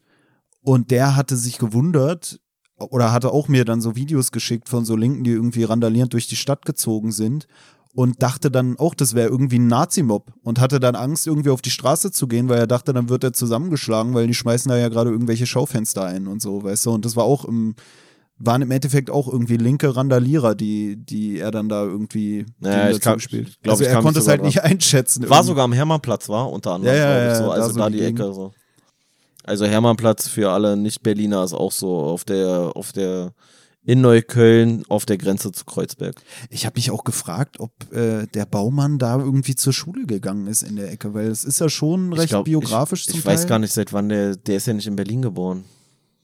Ich weiß nicht, wann der nach Berlin gekommen ist. Naja, es Er hat hier mal irgendwann. lebt in Berlin, Görlitz und im Rest der Welt steht hinten. Ja, wenn dem- er in Görlitz lebt, dann ist er schon mal nicht aus Berlin, Alter. Ähm, Nee, keine Ahnung. Ich glaube, er ist irgendwann mal hergezogen, aber ich glaube nicht, dass er hier seine, seine Kindheit hier verbracht hat. Aber bin ich mir nicht sicher. also so eine der Sachen, die ich eben schon angesprochen hatte, wo ich so das Gefühl hatte, so, ich wusste nicht, ist es so eine dieser genialen Formulierungen, die er hier oft drin hat, oder ist es ein kleiner Fehler? Und zwar geht es hier um den Bundeskanzler Wischnewski, der hier so eine kleine Rede hält. Und äh, da wird gesagt, auch er hat anscheinend seine Rede per Datenlinse parat, doch hat er mehr Übung, seinen Blick natürlich in die Runde blicken zu lassen. Und da dachte ich mir so, würde man nicht eher sagen, durch die Runde schweifen lassen oder so? Weil den Blick in die Runde blicken lassen? Und dann dachte ich mir, ist es gar nicht auf die Zuschauer bezogen? Dann auf seine komische. Auf die Linse? Auf die komische Linse. Ja, Dass er in nicht. die Linse blickt und er hat mehr Übung da drin, seinen Blick natürlich in die Runde blicken zu lassen. Natürlich in diese Linse, so dass man gar nicht merkt, dass er gerade in die Linse guckt. Ja, äh, keine Ahnung. Weißt du, das nicht. sind so diese Sachen, wo du dir denkst, Alter, der Typ, also der Baumann, wirklich, ich habe Respekt. Also es sind, ich weiß nicht, vielleicht war es auch ein Fehler, es kann natürlich sein, aber das sind so diese kleinen Sachen, wo du dir denkst, und er hat natürlich noch ausgepfeiltere Sachen, wo man es auch einfach merkt, wo man nicht so ja, um halt viel, denken muss. Ist halt auch so ein bisschen immer Wortwitz so ein bisschen dabei, ne? Das ist halt, äh, also wie hier vorhin mit der Wüste, in die Wüste schicken, aus dem Staub machen und so weiter und so fort. Ja, oder das mit dem Italiener und äh, ja, eigentlich arabisch, ja, guter Geschmack. Also, ich habe hier noch, ähm, noch eine Sache, die, die muss man, also da habe ich mir gedacht, die muss man eigentlich anprangern. Und zwar ist mir da aufgefallen beim Lesen, der Laden heißt ja Tonis. Mhm. Und da ist mir ein Ach Fehler so, aufgefallen. Netterweise wird es aber vom Autor selber aufgeklärt, sonst hätte ich gedacht, da halte ich jetzt erstmal eine Rede, weil das geht gar nicht. Aber äh, Tonis wird hier T-O-N-I Apostroph S ja, geschrieben ja. und zum Glück wird es dann hier aufgeklärt. Und zwar ähm, steht hier, irgendein klugscheißender Student hat Kanter mal einen Vortrag darüber gehalten, dass der Apostroph da nicht hingehört. Dass das nur im Englischen so gemacht werde. Und da dachte ich mir, oh Gott, zum Glück hat es der Autor selber aufgeklärt. Sonst hätte ich mich wirklich aufgeregt, weil ich finde, das gehört sich nicht. Aber äh, von aus dieser Richtung gab es auch noch ein, zwei Stellen so in dem Buch, so die so wo er dann selber irgendwie so eine komische Formulierung aufgeklärt hat oder sowas. Eine Sache, die ich auch geil fand, die ich sogar verstanden habe, ohne Hertha-Fan zu sein, war, dass ja an einer Stelle irgendwie geschrieben wird, dass sich jemand über die jüngsten Verfehlungen von Hertha beschwert. Ja, ja, so und das habe sogar ich gecheckt. Weil ich habe das ja, Gefühl, immer Gag. beschweren sich Leute über Hertha. Ja. Ich weiß noch damals, als irgendwo dann der Rasen aus dem Stadion rausgerissen wurde, hatte ich einen im Jahrgang, der saß heulend am Theodor-Heuss-Platz hier in Charlottenburg in Berlin. Also ich wohne ja nie in, in Charlottenburg. Was ist das? Aber ich habe mal gehört, der saß dann heulend am Theodor-Heuss-Platz und hat gesagt, ah, Hertha, die werden jetzt pleite gehen und blau. Und ich denke mir so, Alter, wir sind zehn Jahre später oder so und Hertha existiert immer noch. Also ich kann mir schon vorstellen, bis 2040 wird es weiterhin Trauerspiele hageln bei Hertha. Aber das macht er ja auch geschickt, ne? Dass er so die, äh, die Sachen, die in der Gegenwart irgendwie eine Rolle spielen, dann in der Zukunft aufgreift und so ein bisschen ins Lächerliche Und deswegen denke ich mir noch und mal deswegen, mehr. Und deswegen kann man so gut mit der Geschichte connecten, gerade wenn man aus Berlin kommt, aber zumindest auch, wenn man so die deutschen Verhältnisse kennt. Aber deswegen ist das Buch auch echt schwer, weil es ist, ist wie so lauter Insider auch so ein bisschen. Ne, ich habe mir auch gedacht, ich will gar nicht wissen, wie viele Insider da noch irgendwas mit seiner, mit seinem Barleben oder so zu tun haben, wie viel da vielleicht noch auf irgendwelche Bekannten oder so bezogen ist. Ähm, und das ist auch wieder sowas, wo ich mir denke, das wäre halt auch eine geile Verfilmung jetzt. Es muss eigentlich zeitnah verfilmt werden. Die Gags würden, würden ziehen so. Also zumindest in Berlin. Es könnte ja auch so eine Lokalverfilmung sein, oder, obwohl dafür wäre es zu aufwendig mit irgendwelchen Bots und Drohnen wahrscheinlich. Dann habe ich noch einen Literaturgag gefunden. Oh, ich hab, ich wette, ich kenne den sogar. Welchen ich denn? Hab, ich Komm, hau raus. Nee, ich weiß es nicht mehr, aber ich, ich hatte an zwei, drei Stellen, wo ich dachte, oh nee, da kommt bestimmt wieder ein Literaturgag, ey. den hast du bestimmt nicht gesehen. Wenn er zu behindert ist, dann nicht, Alter. Ich, das, komplett verblödet ey, ey, Ich sag dir ganz ehrlich, ich sag dir ganz ehrlich, ich weiß nicht, ob es ähm, beabsichtigt ist oder nicht. Das ist wieder so ein Fall. Und da schreibt er nämlich über ähm, so Konflikt zwischen Christen und äh, Moslems so. Wenn gute, barmherzige Menschen wie Mohammed oder Jesus heute leben würden, würden sie sicher andere Maßregeln aufstellen als vor 1000 oder 2000 Jahren. Meine Güte, get alive. Checkst du den Gag? Er bekommt ein Leben oder werdet wieder lebendig Genau, oder was? genau. Ja. Ich, das ist wirklich für mich, wo ich mir dachte, get alive, so von wegen, äh, werdet lebendig, kommt wieder so, dann, dann könnt ihr den neue Maßregeln aufstellen, dann sehen die Leute nämlich mal endlich, dass äh, manche Regeln vielleicht nicht mehr aktuell sind und gleichzeitig auch dieses, Mann, Leute, äh, kriegt doch mal ein richtiges Leben, ey, das Ja. ist alles nicht mehr aktuell, was ihr hier macht. Ja, der äh, hat den einen oder anderen Wortwitz hier versteckt, der, der Baumann. Generell, was ich auch eine ne geile Idee fand, war, dass er hier auch schildert irgendwie, dass diese Alisa an äh, Bettler so Kantinengutscheine verschenkt, irgendwie so Chips-mäßig, so eine Kantinenchips oder so. Und da dachte ich mir auch, das wäre eigentlich was, das müsste man irgendwie an Bahnhöfen einfach an jedem Bahnautomat anbieten. Also Kantinenchips im Sinne von als so, so wie so eine Wertmarke oder so. Genau. Und da dachte ich mir, das müsste man doch einfach an Bahnhöfen anbieten, weil ich finde es wirklich manchmal schwierig heutzutage. Ich will eigentlich kein Geld geben. Ich finde es auch selber ein bisschen komisch, denen dann da irgendwie so ein Pausenbrot in der Hand zu drücken, was man selber noch in der Tasche hatte. So finde ich halt auch nicht so hundertprozentig appetitlich. Und da habe ich mir selber gedacht, ey, eigentlich müsste es so eine komischen Automaten geben, wo du dir dann irgendwie so einen Chip ziehen kannst und dann gibst du den jemandem und dafür kann er sich dann für zwei Euro nur was zu essen holen. Ja, aber zum einen haben ja so Wertmarken für die normale Bevölkerung immer was Stigmatisierendes, so. Also diese Lebensmittelmarke in Amerika ja gang und gäbe, ne? So mit Lebensmittelmarken für irgendwie Sozialhilfeempfänger, glaube ich auch und so. Ähm, also hat das hier bei uns für die normale Bevölkerung was Stigmatisierendes und für die Penner interessiert sich keiner. Die Penner sind allen scheißegal. So ist es nun mal. Na, ich war letztens bei äh, Burger King und die haben für die Flüchtlinge aus der Ukraine so eine Aktion, dass du einmal am Tag da mit einem Gutschein kommen kannst und umsonst ein Menü kriegst. Ein Ja, ganzes Burgermenü. Na, das ist ja super. Dann, dann sind die Flüchtlinge jetzt zwar aus dem Krieg äh, äh, geflüchtet, aber sterben jetzt hier an Fettleber. Und Geil. Kronen kriegen sie so viele, wie sie wollen, umsonst. So, ja. Ne, Geil. ich habe dann da gefragt, ey krass, wird es überhaupt angenommen? Und da meinte der, ja, ja, da kommen richtig viele, aber die kommen alle nicht aus der Ukraine. Die gehen, der hat mir dann gesagt, da gehen die ganzen Leute dann zum Hauptbahnhof und nehmen sich da, lassen sich da die Gutscheine zustecken und fahren dann zu Burger King und machen sich einen geilen, machen sich einen geilen Familienabend oder so. Und da dachte ich mir, what the fuck? Weißt du, weil du gerade meintest, das hat so was Stigmatisierendes. Ich glaube eher, wir leben manchmal in so einer Geiz ist geil Gesellschaft. Genau, genau. Ja, ich weiß nicht. Ich glaube, dieser Werbespruch von Saturn, der ist ja jetzt auch wieder aktuell. Ne? Ich glaube, die hatten den eine Zeit lang, habe ich das gar nicht mehr mitbekommen. Vielleicht auch, weil ich nicht so viel Fernsehen gucke, aber Naja, das ist auch wieder ausgepackt. Nee, ich glaube, irgendwann gab es mal auch so einen Skandal mit so einem Plakat da. Mit so einer Frau mit drei Titten und dann war das zu sexistisch oder so und dann hat man das, glaube ich, generell erstmal ab, ad acta gelegt, aber ja, keine Ahnung. Ich weiß nicht, ich finde es alles ein bisschen schwierig. Ach so, hatte ich eigentlich jetzt gesagt, woran mich diese Gruppe erinnert hat? Nee. Diese freiheitliche Bewegung heißt die hier? Kennst du? die identitäre Genau, Bewegung. genau. Ja, ja, ja. Ist auch darauf angelegt, denke ich. ja, ja, ja. Genau wie die Partei hier an die AfD ganz klar angelegt ist, wird ja auch gesagt, so, also ich glaube, da hat er wirklich aus rechtlichen Gründen auf AfD verzichtet einfach, damit er sich da nicht angreifbar macht.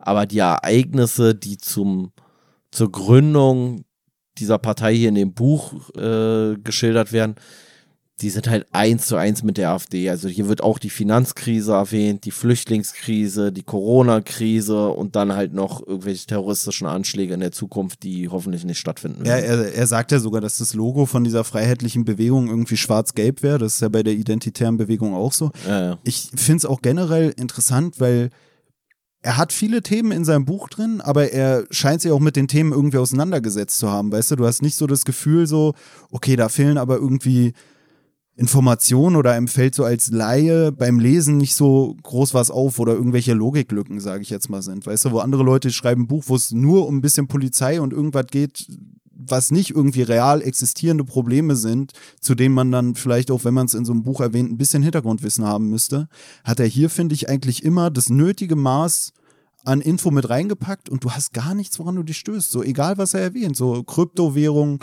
denkst du so, ja, passt so. Finanzkrise, ja, passt so. Klimawandel, ja, passt so. Weißt du, also Ja, ja.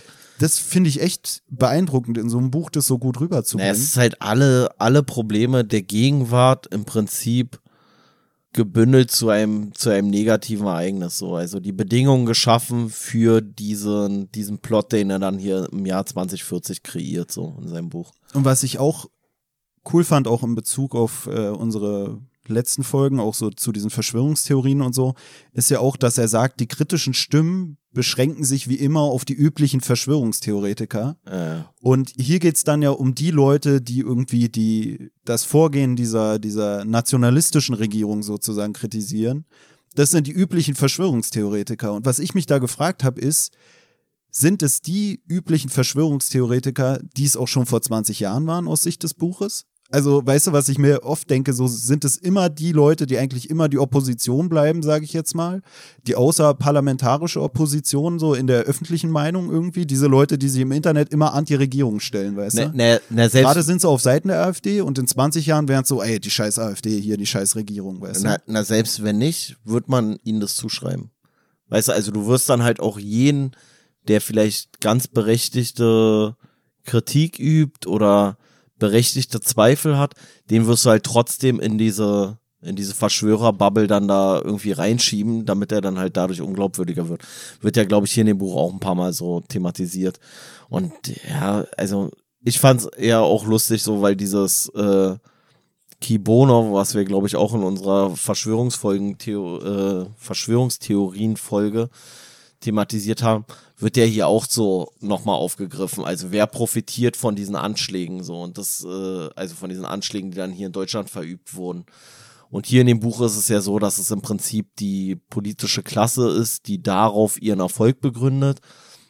Und in der Realität ist es dann halt sowas wie in den USA, ohne dass ich jetzt sagen möchte, dass die das alles geplant haben, aber dass manchmal das trotzdem so ist, dass dann nach dem 11. September sowas wie der Patriot Act dann erst möglich wird durch so einen Anschlag. Und hier ist es ja ein ähnliches Phänomen. Ist ja im Prinzip, ist es ja hier in dem Buch, was beschrieben wird, ist ja so der, der deutsche 11. September, kannst du sagen, diese, diese, dieser Anschlag, der geplant wird.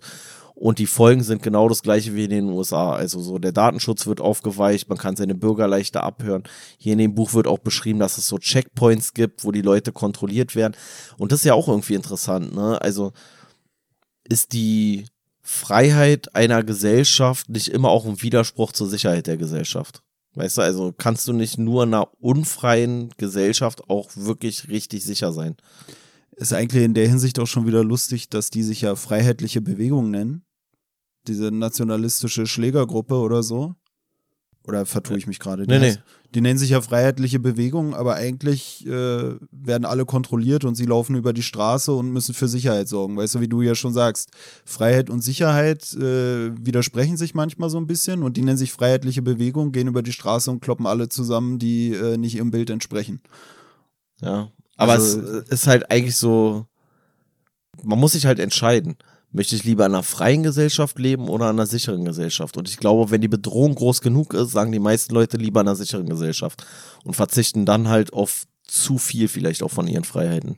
Das ist ja genau das, was hier im Endeffekt auch dargestellt wird. Ne? So dieses, man verübt dann vielleicht einen Anschlag, um so ein Ja, ja, bisschen klar. weiter die, die Sicherheit einzuschränken. Hier wird ja auch darauf verwiesen, hat man ja schon gesagt, mit Corona, dann geht's ja auch um irgendwie darum, dass man schon irgend so einen Gesundheitschip implantiert hat, woran man irgendwelche Krankendaten oder so einlesen kann und und und. So Ja. alles, was jetzt schon prophezeit wurde im Zusammenhang mit dieser ganzen Corona-Sache. Das finde ich auch alles richtig unheimlich eigentlich, ne? So, also und ich, und ich glaube, sowas wird auf jeden Fall kommen. Und wenn die beispielsweise jetzt die Krankenkassen das nicht machen, dass sie dich dazu verpflichten können, was wahrscheinlich passieren wird, dann werden sie es dir schmackhaft machen. Dann werden sie ja, mach dir mal den Gesundheitschip, dann zahlst du noch 30 Prozent von deinen Versicherungskosten oder sowas, weißt du, und dann holst du die Leute darüber. Am Ende des Tages holst du die Leute immer über die Kohle, so. Hast du eigentlich eine Lieblingsstelle in dem Buch gehabt oder bist jetzt so ein bisschen überrumpelt? Ja, da bin ich wirklich überrumpelt. Weil für mich gab es eine Stelle, die fand ich wirklich Ich- Nee, nee, ich fand am besten, fand ich tatsächlich die Stelle, die ich vorhin, glaube ich, auch mit vorgelesen habe. Die fängt schon eine Seite vorher an und da wird unter anderem auch beschrieben, so, dass die Leute nicht dran gedacht haben, dass wenn sie alle Leute so negativ darstellen, die nicht ihren komischen Lifestyle leben, also diesen komischen Political Correctness, linken Lifestyle leben, dass die, die Stimme von denen halt trotzdem genauso viel zählt, wie von dem, der sich politisch korrekt verhält. Und da sind so anderthalb Seiten ungefähr, so die finde ich eigentlich so, fand ich sehr gelungen.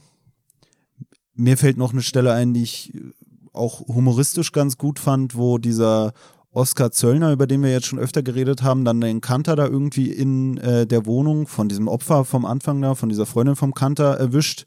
Und äh, der Kanter dann irgendwie meint, er, er wäre nicht der, der gesucht wird. Und dann sagt der Oskar Zöllner irgendwie von wegen, ja, äh, ich, ich glaube schon, weil hier wird ja ein äh, weiß ich nicht, ein Typ äh, gesucht, der irgendwie eine enttäuschte Liebe hat oder so, wenn man davon ausgeht, dass er äh, irgendwie aus Eifersucht oder so, also dass der Kanter aus Eifersucht da seine Freundin irgendwie äh, äh, schwer verletzt hätte oder so. Und vorher wird hier aber auch von dem Baumann beschrieben, dass dieser Polizist, der Oskar Zöllner, selber so jemand wäre, der immer wieder abblitzt so, ja. bei den Frauen.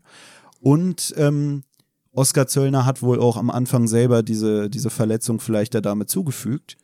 Ähm, und deswegen ist es irgendwie schon wieder so eine, so eine, so ein süßer Gag, finde ich. Dass ausgerechnet der, der selber eigentlich der ist, der immer wieder enttäuscht weil wird die, von die, seiner Liebe. Weil die Äußerung von dem Zöllner auf beide zutrifft. Genau, weil der sagt, ah, ich glaube, wir haben hier den Täter, weil es geht ja darum, hier äh, jemanden zu finden, der in seiner Liebe enttäuscht wurde.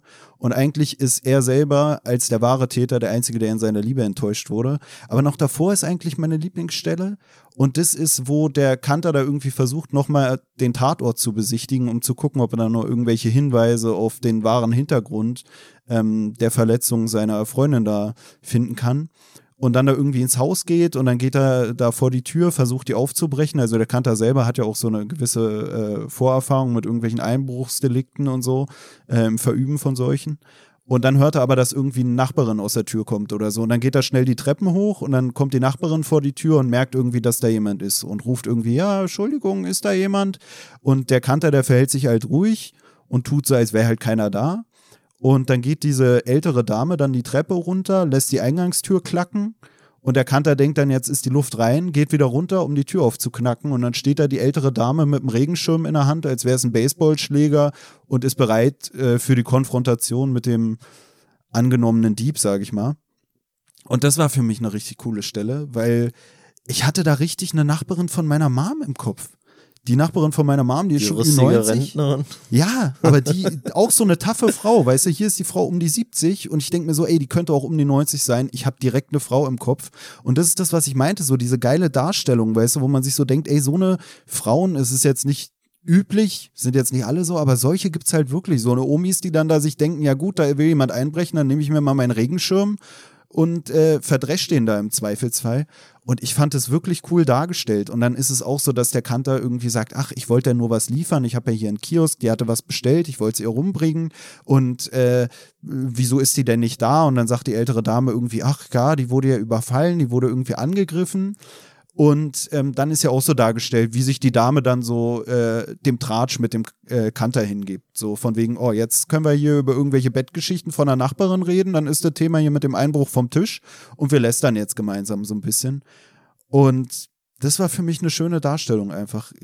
Also sehr gut geschrieben, muss ich wirklich sagen. Also, ja, was ich übrigens auch sympathisch fand, ist in der Danksagung also bedankt er sich ja bei diversen Leuten, die ihn da unterstützt haben und geholfen haben und äh, wenn er dann gezweifelt hat an seinem Projekt, ihn wieder bestärkt haben und die Testleser und was weiß ich was. Und er hat da auch so eine Stelle, die kann ich tatsächlich nochmal vorlesen. Ich glaube, diesmal weiß ich schon welche. Glaube ich auf der zweiten Seite, oder? Ja, ja. Und da bedankt er sich bei seinem Schreibcoach Rainer Wegwert mit TH am Ende geschrieben und ähm, sagt dann in einem Satz dazu, für alles, was jetzt noch unschlüssig, langweilig oder sonst wie verkehrt ist, trage allein ich die Verantwortung. Und das fand ich war ein sympathischer Satz so, aber äh, ich glaube, ich kann ihn beruhigen, es ist äh, ganz gut gelungen alles. Ja, fand ich auch einen sympathischen Satz, finde ich auch gut, weil für alles, was in dieser Folge unschlüssig oder langweilig oder so war, trägt er die Verantwortung. Und ähm, deswegen können wir uns gar keinen Vorwurf machen. Eben das kurz die Technik abgeschmiert. Ja, Patrick, hättest du vielleicht mal irgendwie anderen Leuten dein Buch zuschicken sollen oder so. Aber ich bin dir sehr dankbar, dass wir es lesen durften. Ich bin wirklich, wie gesagt, positiv überrascht. Ich weiß jetzt nicht, ob ich weiteres Thriller ich find, lesen ich sollte. Ich finde, es ist ja auch, also gerade so diese ganzen äh, Self-Publisher, so, die haben ja immer schnell so einen schlechten Ruf. Aber ähm, Und ich weiß, kann mir auch vorstellen, wo es herkommt. aber, aber man muss sagen, so, gibt halt auch hin und wieder mal eine Perle. So, und da würde ich sagen, so, das muss ich eigentlich nicht verstecken. Ich finde es dann eigentlich wirklich ein bisschen bedauerlich, dass er dann, dann nicht irgendwie die Gelegenheit hatte, das im Verlag, oder vielleicht hat er auch gesagt, ey, kein Bock mehr. Vielleicht hat das drei Verlagen hingeschickt und die haben gesagt, nee, wollen wir nicht, oder haben gar nicht mehr zurückgeantwortet, hat er gesagt, zieh es alleine durch. Ich wünsche ihm da viel Erfolg auf jeden Fall bei. Vielleicht findet sich noch ein Verlag für die nächste Auflage oder sowas, keine Ahnung. Ich muss sagen, generell ist Thriller, glaube ich, trotzdem nicht so mein Genre. Ich fand das Buch sehr gut, aber ich hatte jetzt nicht so das Gefühl, jetzt will ich tausend Thriller lesen oder so danach. Weißt du, ich fand das Buch wirklich sehr gut geschrieben, ist aber auch einfach der Autor, glaube ich, so von dem, was ich bisher mit Thrillern zu tun hatte. Ich fand es eigentlich auch besser als diese Fahrenheit-Geschichte. Vielleicht auch, weil es einfach in der Originalsprache ist und du diese Raffinessen eher raushörst oder gerade weil er vielleicht auch so ein bisschen verspielteren Schreibstil hat. Ja, und es ist auch dichter, ist auch dichter am Zeitgeschehen. Es ist sehr mit sehr vielen Referenzen und sowas. Das, ja.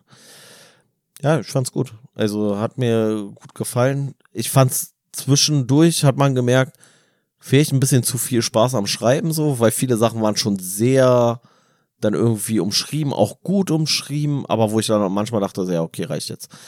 Aber Echt? ja, ja, bei so ein paar Sachen war so, wo ich so dachte, so, okay, der hat gerade einfach nur Spaß am Formulieren. So. Es, es, ist dann auch gut formuliert, aber es hat dann die Geschichte nicht immer unbedingt vorangebracht. Deswegen habe ich vorhin auch gesagt, Action-Komödie, weil manchmal hat es für mich auch so einen cartoonigen Charakter, was natürlich auch daran liegen kann, dass es einfach so ein Zukunftsding ist und man da oder ich da viel so an irgendwelche so, so cartoonmäßigen Sachen denke, so an irgendwelche ja, Serien, so es ist, auch, es ist auch nicht so, dass es dann so dadurch diese überkrassen Längen entwickelt, so dass du denkst, so, boah, aber es ist halt immer mal wieder so ein bisschen die Welt nochmal erweitert, indem nochmal irgendwelche technischen Dinge nochmal so ein bisschen nebenbei erklärt werden, wie die selbstfahrenden Autos, wie es dazu gekommen ist und so weiter und so fort. Das macht natürlich dieses ganze Zukunft, äh, Thema äh, sorgt vielleicht dafür so ein bisschen, dass es dann diesbezüglich manchmal ein bisschen ausufernd ist, aber ähm, trotzdem, die Welt ist schlüssig in sich, so die handelnden Personen sind schlüssig, die handelnden Personen sind gut beschrieben, die verschiedenen Handlungsstränge ergeben sich sinnvoll zu einem. Am Schluss war es mir ein bisschen viel Hollywood, aber ja, ist auch okay. So, also war jetzt auch nicht so mega schlimm. Es ist halt, das ist ja das Gute. Manche versuchen ja bei so einem Buch den Anschein zu erwecken, als wäre es eine wahre Geschichte. Aber hier kann man sagen, es ist halt eine fiktive Geschichte, die mit realen Ereignissen ein bisschen spielt. Und dadurch ist es auch okay, dass es dann am Schluss ein bisschen ja, übertrieben ist. Da ist realitätsnah als manche vermeintlich reale Geschichte, würde ich genau, dazu sagen. Genau. Und ähm, hier wird ja auch noch öfter auf so eine andere Geschichte verwiesen, die damit irgendwie verknüpft ist, irgendwie wie Legende oder so vom Kettenali oder so. Da habe ich mir auch gedacht, wäre ich eigentlich auch nicht abgeneigt, das noch irgendwann so zu lesen. Hört sich an, als wäre es so eine Kurzgeschichte. Ja, ja, ist irgendwie so eine. So ein, Finde ich auch geil, dass also so eine Legende hier mit eingewoben die, ist. Die, dieser Ketten, Kettenali spielt hier in so einer Erzählung immer mal wieder so eine Rolle und äh, ist eine, kann man so sagen, eine schicksalshafte Begegnung mit dem Paul Kanter, der hier mit einer der Hauptpersonen ist. Und diese Geschichte rund um den Ketten-Ali gibt es dann nochmal als so eine Kurzgeschichte da irgendwie aufgeschrieben. Was ich daran noch lustig fand übrigens, ist so, dass Ketten-Ali wirklich kein untypischer Name für so zwielichtige Gestalten in der Berliner Unterwelt ist. Ne? Also die haben teilweise richtig lustige Namen. Kennst du so komische Namen von so irgendwelchen Untergrundlegenden? Ja, so Messer Messut oder sowas. Ja, Messer Messut, Terror Mehmet. Äh, dann gab's, oh, ich weiß nicht mehr, wie der. Stecher Tobi? Nee, Stecher Tobi gibt's nicht. Das ist, äh, das ist, glaube ich, äh, Pisse Tobi hieß der dann, glaube ich, weil sie den mal eingepisst hat. Aber, ähm, oh, ich weiß den, den Vornamen nicht mehr. Es war irgendein deutscher Vorname, so Macheten Thomas oder irgendwie sowas gab's noch so. Ey, richtig geil. Ähm, Abo Langwitz oder gibt's ja auch hier. Ja, ja. Karate Andi.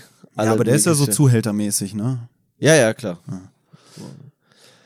Ja, wie dem auch sei, fand ich irgendwie lustig, dass er da noch Kettner Ali mit dabei hatte. Kettner Ali übrigens in dem Kontext nur, weil er Juwelier war, offensichtlich.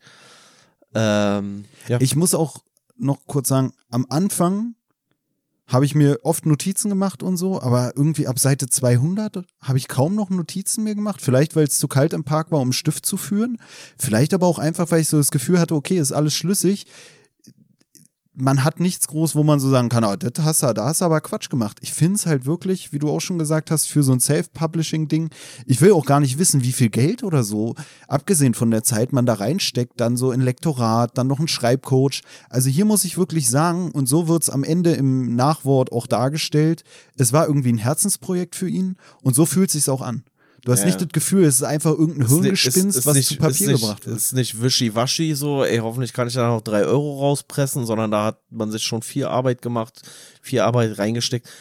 Und weil du gerade meintest, so gerade für so ein Self-Publishing, ich finde, so sollte es jeder eigentlich auch machen, wenn er wirklich dann ein Buch schreibt, so, weißt du, also wirklich sich dann die Zeit nehmen, noch zwölfmal rüberlesen, nochmal gucken, nochmal verfeinern und so weiter und so fort.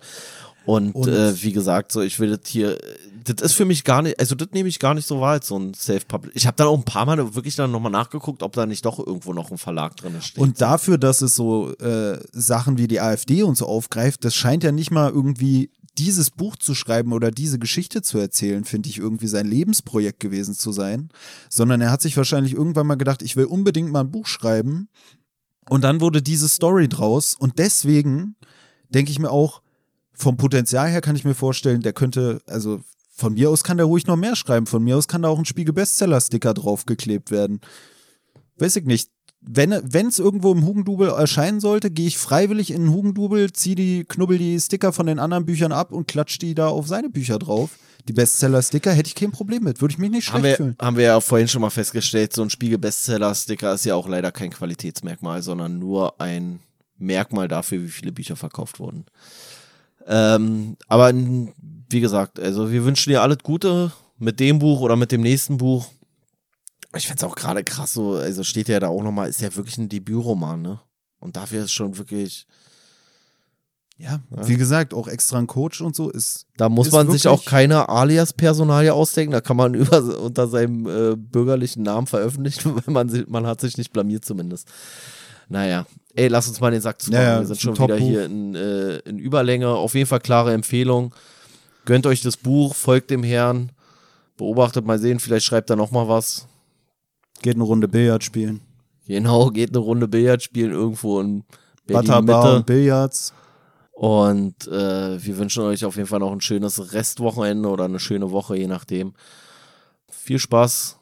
Wie gesagt, unterstützt den Herrn mit dem Kauf dieses Buches und dann bis nächste Woche. Bleibt stabil. Eure stabile Seitenlage. Auf Instagram erreichbar unter stabile-seitenlage-podcast.